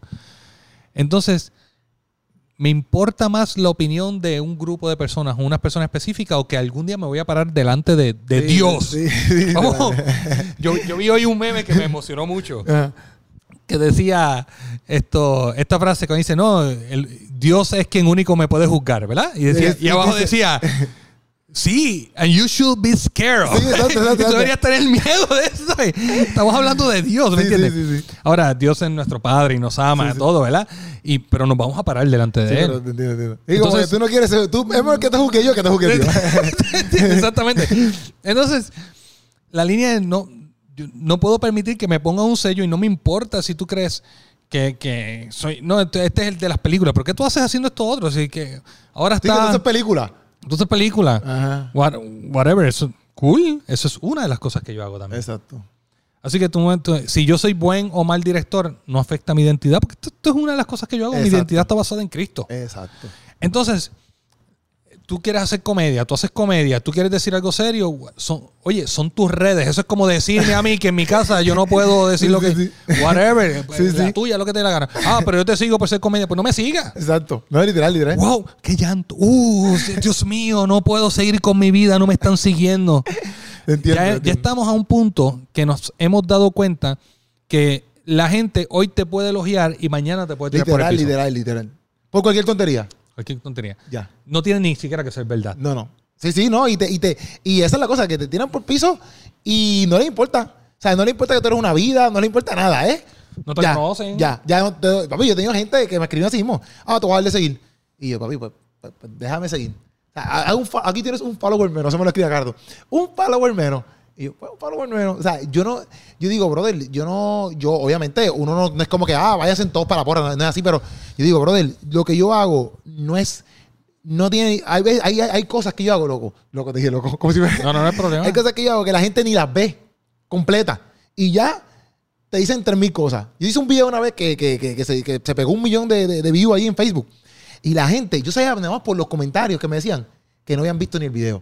Yo decía, ustedes no han visto ni el video.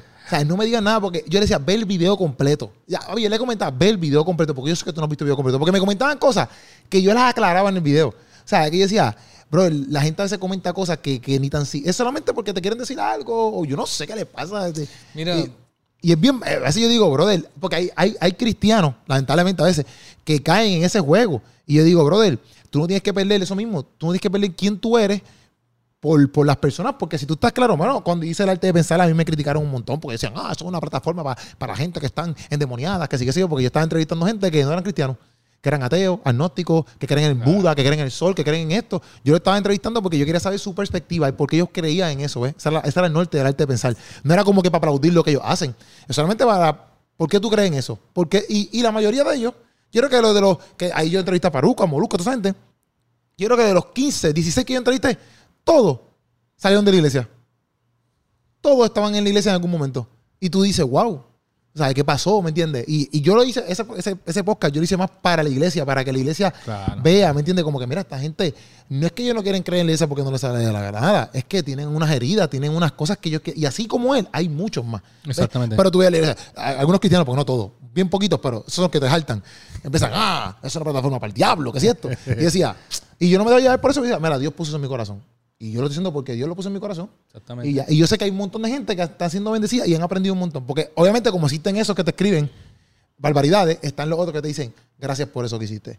Aprendí un montón. Eso es bueno que lo haga. ¿Ves? sí. Y esa gente te dice, vamos encima. Y a la hora de la verdad, el que importa es el que dice, bien buen siervo y fiel, sobre poco has sido fiel, sobre mucho te pondré. Sí, sí. Entra en el gozo de tu Señor. ¿Por qué? Porque en la realidad creo que la estupidez humana es atrevida. Entonces, así es. Sí, sí. Un día Jesús estaba entrando por- a Jerusalén, todo el mundo aplaudiéndole con Literal, ramas. Y, a- literal. y al final de la semana estaban diciendo está, crucifícale. Wow, tremendo ejemplo. Entonces, Literal. ¿entiendes? Hay, hay que vivir con una perspectiva de la eternidad. No estoy montando una carrera. Tú no estás haciendo una carrera. ¿Sabes? Es que mi carrera, mi carrera, vamos a tener una carrera, eso es parte de... Ujú. Ay, mi carrera, no, no, no. ¿Qué yo estoy haciendo ahora?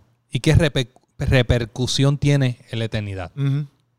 Porque yo vivo con una perspectiva de la eternidad. Eso es lo que tenemos que decir. No, yo vivo con una perspectiva de la eternidad. Duro. Quizás los que están en este mundo, esto es todo. Ajá. 70, 80, 90 años, pero nosotros no. Sí, sí. Nosotros esto sigue por ahí para abajo. Sí, sí. Así que aquí estamos aprendiendo, estamos creciendo. Hay cosas que están ocurriendo en nuestra vida que son experiencias que, con- que vamos a llegar a la eternidad con ellas. Entonces tenemos que empezar a pensar en eso y movernos. Movernos en, en- en esa dirección y decirle, Señor, guíame. Sí, sí. Y buscar la mejor manera de representarlo donde estamos, la mejor manera de, de mostrar el amor de Dios y la justicia de Dios y la verdad de Dios. Y hacer lo que Dios nos llamó a hacer. Durísimo. ¿Qué es lo más, qué es lo más como que haciendo el cine, la experiencia más brutal que tú has aprendido de Dios? Como que tú digas, pero me refiero más, bueno, quizás puede ser escribiéndola, pero exacto, eh, eh, en todo esto de cine, sea escribiendo algo, o sea dirigiendo algo, o no sé, que tú dices, diablo, papi, pues, diablo, papi, diciendo diablo y hablando de Dios. este, no, pero que tú digas como que en este momento, yo aprendí, o sea, quizás ha pasado un montón de veces, pero una que tú digas como que, "Acho, este momento yo aprendí tanto de Dios, o, o pasé un momento tan lindo con Dios, que, que te haya pasado. Mira, yo sí. Yo e- escribir creeré. sí. Cuando yo escribí creeré, lo, escribí con un compañero, con Ronald Benítez. Ronald escribió la primera versión del guion y me, y- me lo enviaba y yo lo reescribía. Y así fue que trabajamos un poquito, escribíamos juntos de esa manera. Pero cuando yo escribí creeré, fue la primera vez que yo escribí una película donde todo el proceso yo sentía la guianza de Dios. ¿no? No es que era fácil y no es que en el último minuto no ocurrió o en Fuera de Tiniebla no ocurrió, pero el sentido de libertad. Cuando yo terminé de escribir Creeré, fue, terminé. Y me sentí como que ya eso, si yo no hubiera hecho la película, ya de por sí fue una experiencia que había transformado mi vida. Mi manera de crear con Dios, la, la- el- mi percepción de la presencia de Dios.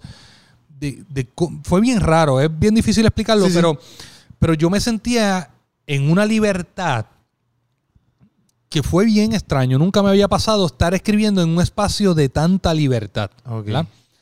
Y entonces escucho a este pastor que no sabe nada de mí, no sabe quién yo soy, nada, nada, que vino de, creo que de Colombia, a, acá a Puerto Rico y lo llevan a ver Creere, porque lle- vino a predicar acá esa semana y le dijeron, vete, vamos a ver una película.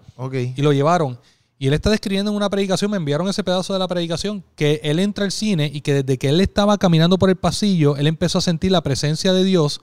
Y desde que se sentó, él no sabía qué película iba a ver y se sentó y él se sentó y él decía, es como ese momento cuando tú sabes que Dios te va a hablar y Dios va a hacer algo. Wow.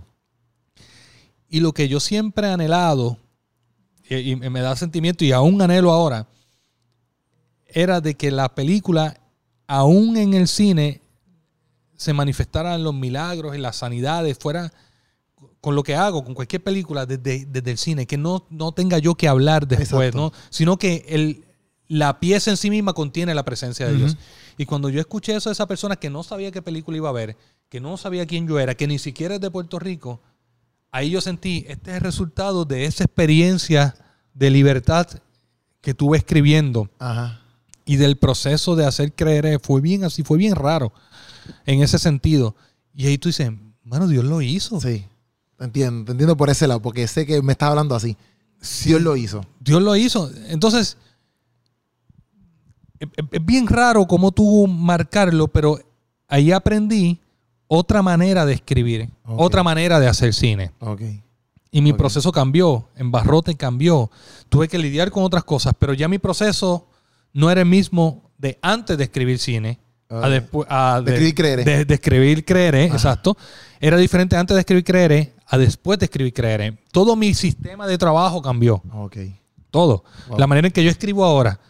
O sea, el, el sentimiento de libertad. Est- Esta imagen del artista frustrado, de, de que no logramos, o el artista que está ahí masacrándose a sí mismo para sacar su arte, es totalmente opuesto. Es este arte que tú lo hiciste en total libertad, en la presencia de Dios, y tú terminas, tú terminas y tú dices, terminé, Ya.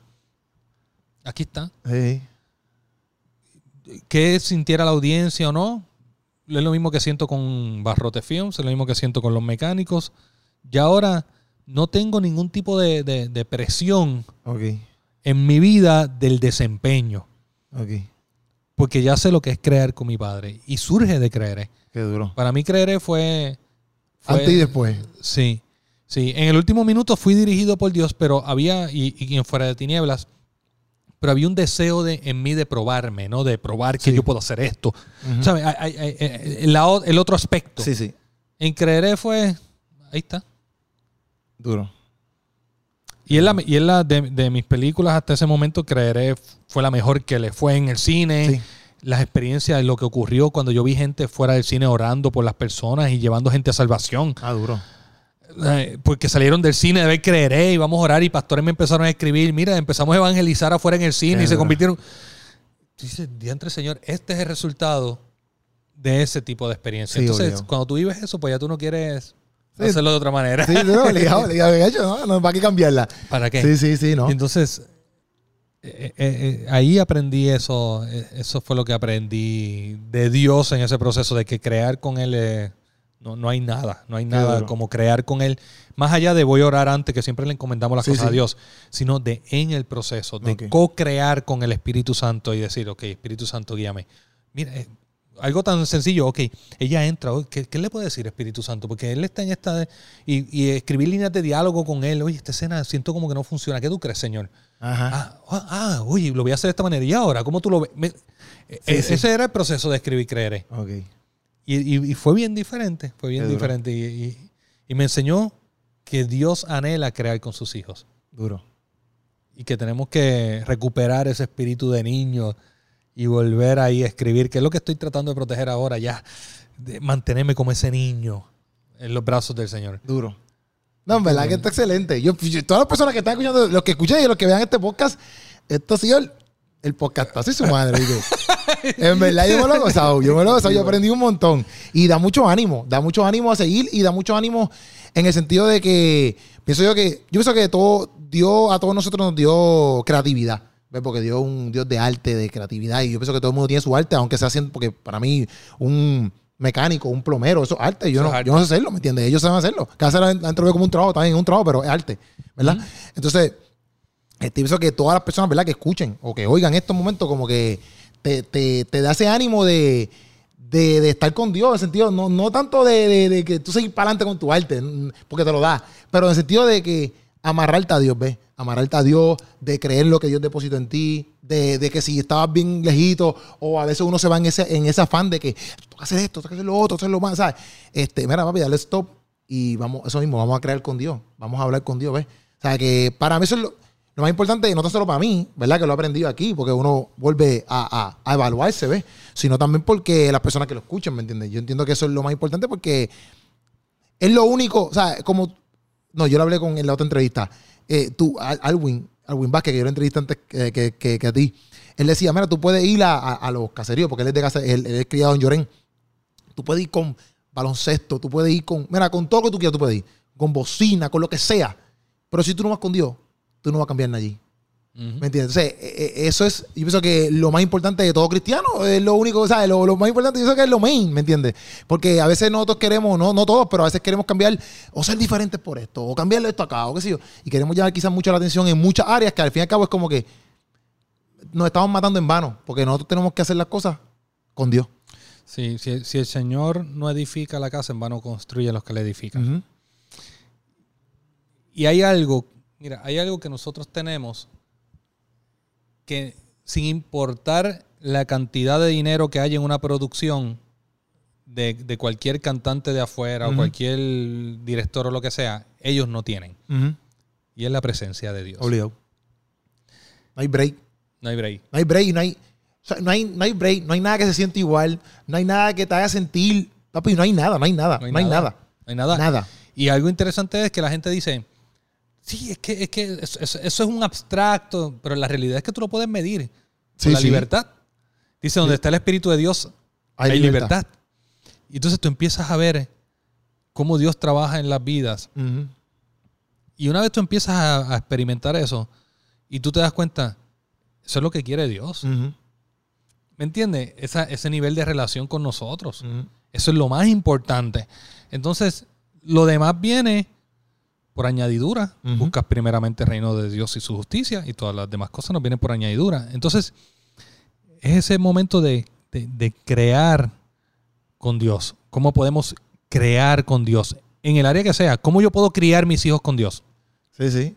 Es ¿Entiendes? Yo estoy sí. ahora pasando unas etapas con mis hijos de 5 años, 3 años, que a lo mejor es de cómo van al baño, cómo les enseñamos a ir al baño. Y yo digo, tú puedes hacerlo por default, como Ajá. tú piensas "Ah, esto, o preguntarle al Espíritu Santo, Sí, sí, sí. Señor, ¿cómo, cómo puedo manejar esto?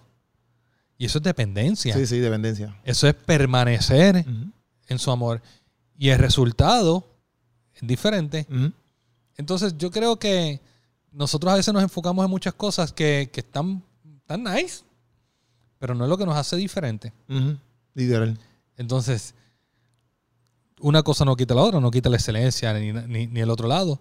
Pero tú dices, ok, Señor, guíame. ¿Cómo tú quieres? No como yo quiero. ¿Cómo tú quieres que yo haga este stand-up comedy? ¿Cómo tú quieres que yo haga este podcast? ¿Cómo tú quieres que yo haga esta película? ¿Cómo tú quieres que yo monte esta empresa? ¿Cómo tú quieres? Guíame.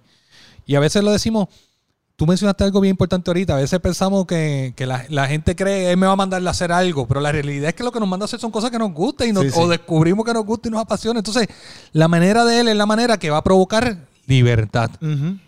Literal. Libertad de la presión, libertad de- del desempeño, libertad del amor al dinero, libertad de- del sexo, libertad de lo que sea, Exacto. de la religión, libertad. No libertinaje, no, no, no, la verdadera Sí, libertad, porque el que elijo libertad eh, será verdaderamente libre. Entonces, tú puedes, cuando tú creas en libertad, se manifiesta la libertad en la vida de otra gente. Y van al cine, a lo mejor están cautivos y ahí reciben algo. Entonces, eso lo aplicamos en lo que sea. Obligado. El punto es que Dios quiere que tú hagas. Ajá.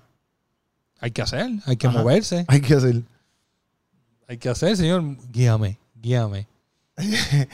Hay que hacer. hacerlo, Y hay que hacerlo. Sí, sí. Hay que hacer porque si tú no lo haces, ¿quién va a hacerlo? Y aquí decimos, no, eh, eh, el Señor va a traer otra persona. Eso es cierto, pero no lo va a hacer igual que yo. Porque en toda la historia no hay nadie como Keropi. Sí, sí, sí. No ha habido y no va a haber. Ujú. Y tú tienes una manifestación de Dios en tu vida, una, una presencia de Dios específica en tu vida. Una, la Biblia lo llama la gracia de Dios. Cada uno recibió una gracia de Dios. Así que si tú no lo haces, esa gente no va a recibir esa manifestación de la gracia de Dios Sí, sí. que es a través de ti. Literal. Entonces, uno dice, no, no, no, yo tengo que hacerlo. Sí, obligado. No tengo Sí. que imitar a nadie, yo, yo tengo que hacer yo y yo voy a hacer yo y voy a hacerlo, Señor, guíame. Sí, no, y, y- y eso pasa a veces con, por ejemplo, cuando esto, con el tema de, por ejemplo, a veces yo le digo a la gente, no, mira, deja de fumar cigarrillo, esto para que tú me entiendas un momento. Deja de fumar cigarrillo, ah, de como que, como que nos vamos a morir de algo que dicen esos comentarios así. Y digo, mira, hermano, como que ese comentario es tan, no sé, como que tan inválido. Pues no Como coma, que- pues no exacto, coma. porque no tiene sentido. Entonces yo digo, brother, cuando a veces en esos comentarios así como que, ah, ah, si yo no lo hago, alguien va a venir. Y digo, brother, esa es la cosa, loco, que te lo están diciendo a ti, no se lo están diciendo a otra persona. Se lo digo. no, no se trata de otra persona, ¿me entiendes? Se trata de ti, porque te lo estoy diciendo a ti. ¿Me entiendes? Entonces, ese, eh, el, el, porque la gente, no, que sí, o pueden entre mil excusas, ¿me entiendes? Yo digo, brother, la gente no entiende porque yo a veces estoy con mis panas, panas míos close, que ellos, que ellos lo saben, que además si ven el podcast, ellos van a saber de, de quién estoy hablando.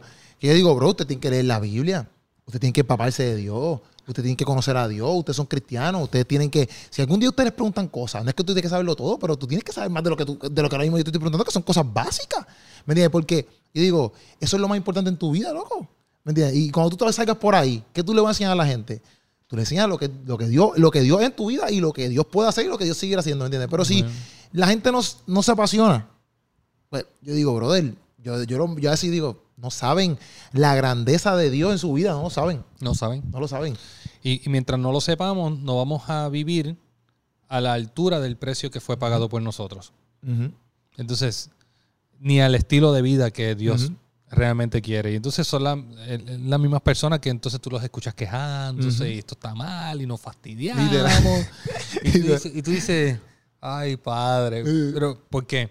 Porque tú siempre vas a ser discípulo de algo. Sí, sí. O eres discípulo del mundo, con todo lo que estás escuchando en el mundo, con todo lo que escuchas en las noticias, o eres discípulo de Jesús en la palabra, en oración. sí. Pero de alguien eres discípulo, a alguien estás siguiendo. Todos. Sí, todos, obligado todo. Todos. Y nuestro constantemente- comportamiento, y constantemente nuestros comportamientos están basados en, en- en pensamientos que hemos recibido en base a información que nos estamos alimentando. Literal. Literal. Y eso, por eso es que constantemente tú estás aprendiendo, sean cosas que no te benefician o sean cosas que te, Pero que te constantemente. Sí.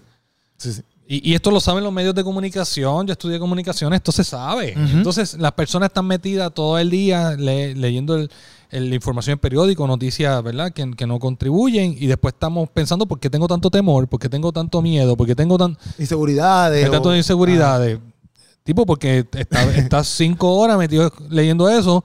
Sácate media hora y, Sí, y sí, vamos sí. a los proverbios, vamos a los salmos, vamos, lee lo que Jesús está diciendo, lo que nos está enseñando. Sí, sí. Empieza a leer las promesas de Dios. Hay una Biblia tremenda, la, la Biblia de las promesas. Ponte a leer las promesas de Dios. Exacto. Y, y termina a leer eso y vamos a ver si te sientes igual. Sí, sí, sí. Yo te garantizo que algo cambia. Sí, sí. Algo No, cambia. obligado. A mí me pasa, yo, mucho de mi contenido, bueno, no mucho, no. Yo creo que todo mi contenido es relacionado con, lo que estoy leyendo o bien relacionado con la Biblia, que es lo que leo en esos días o cosas que ya sé, pero que por ejemplo me pasaron y yo como que, ah, mira, así Dios con, nos- con nosotros, bla, bla, cosas así. Pero si yo no leo, así está uno, es como que yo leo todos los días, yo leo todos los días, pero hay semanas a veces que me esquiveo, una semana que estoy toda la semana para arriba, para abajo, para arriba, para abajo y no he leído nada. Por ejemplo, no he leído nada en toda la semana y digo, diantre, me- me- cuando me percato digo, espérate, llevo una semana, ah, pues corazón, corazón no sacado, no tienes ideas, corazón no tiene esto, corazón. y ahí vuelvo de nuevo, pap, Biblia. exactamente. Porque en verdad, en verdad es mi, es mi motor. Si yo no leo Biblia, yo estoy frito. No, no, O sea, estamos fritos. Estamos, frito. estamos, estamos, papi, eh, eh, estamos, piensa que estamos anémicos. Sí, sí, sí. Estamos- no hemos comido. Sí, literal, literal. ¿Entiendes? Sí, y, literal. es, y es el mismo feeling. Literal. Es el mismo feeling porque recuerda que, que la, la palabra es, es vida.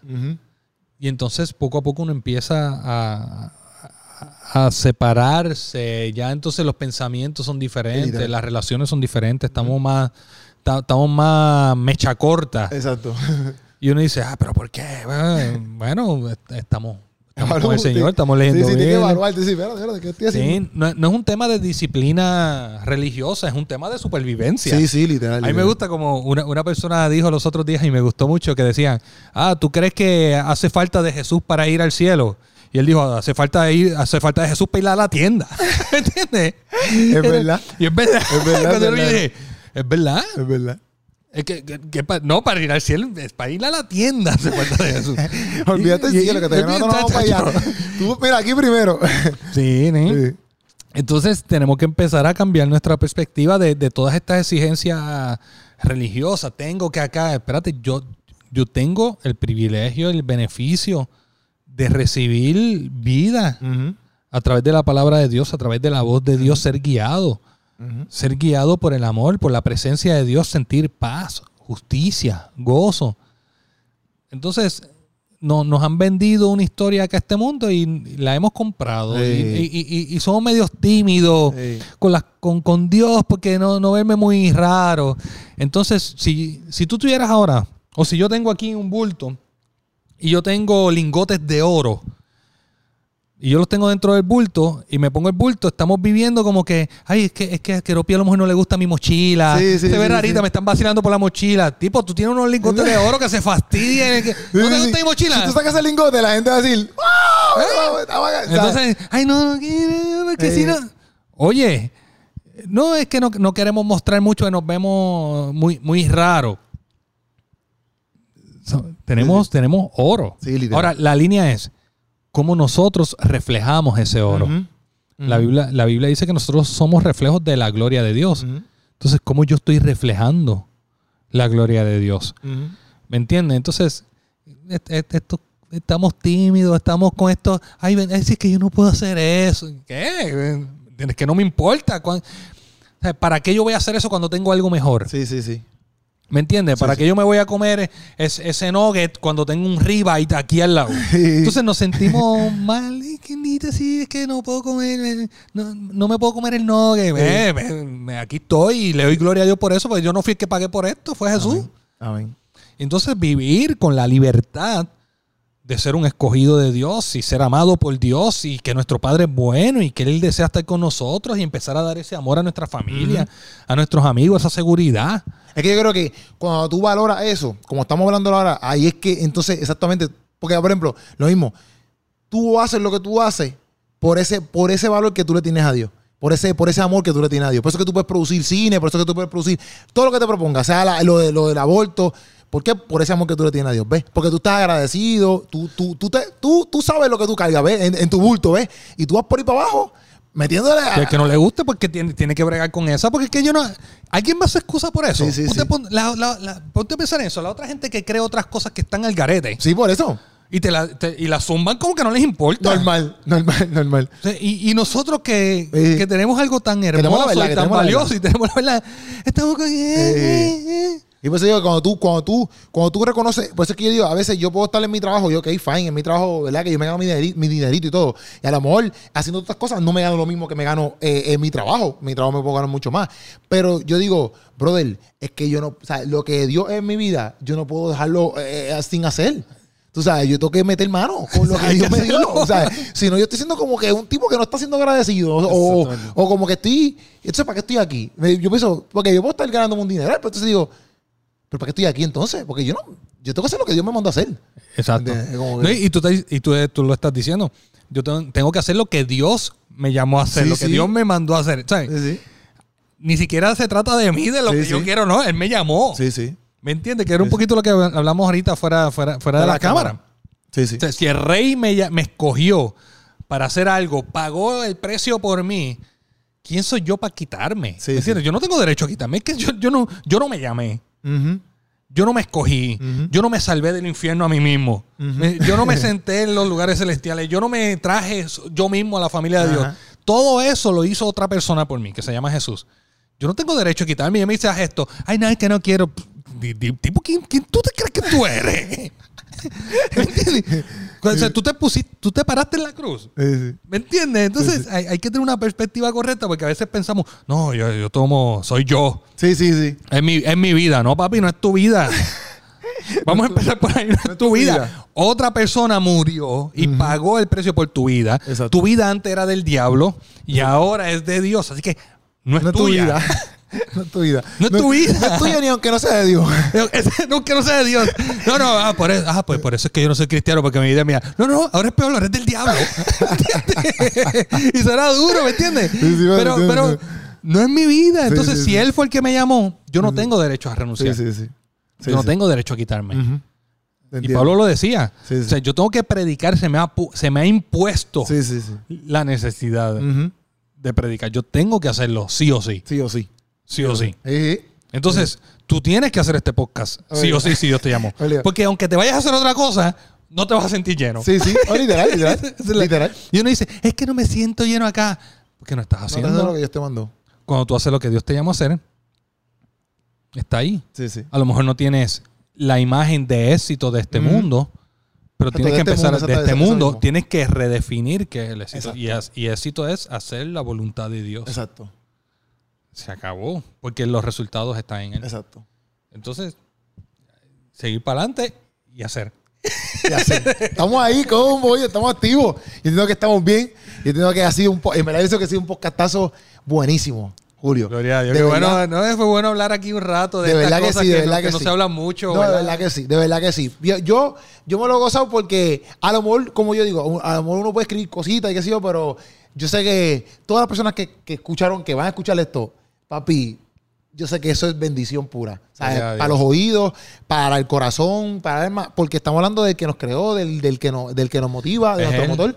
Y en verdad, en verdad que yo sé que obviamente la carrera la carrera tuya en gran parte se trata de director. Después podemos hacer otro podcast hablando un poquito, quizás un poquito más de cine, que hablamos un poquito, quizás no tanto, pero hablamos más de Dios. A mí no me molesta, pero podemos después hacer otro podcast hablando quizás a lo mejor cuando la gente vea el podcast puede escribir, mira, pues para la próxima eh, pregúntale y cosas, eso lo podemos hacer. Pero en verdad para mí ha sido súper bueno porque he aprendido. He aprendido un montón y ya para mí eso es un logro, ¿me entiendes? O sea que te doy las gracias, obviamente, No, por, gracias a por estar aquí, por estar aquí, obviamente, conmigo y con la gente que lo vea. Sí. A toda esta, eh, la gente pendiente a, a- a lo que viene, entonces. Sí, estamos por ahí. Barrote Films va a estrenar este año.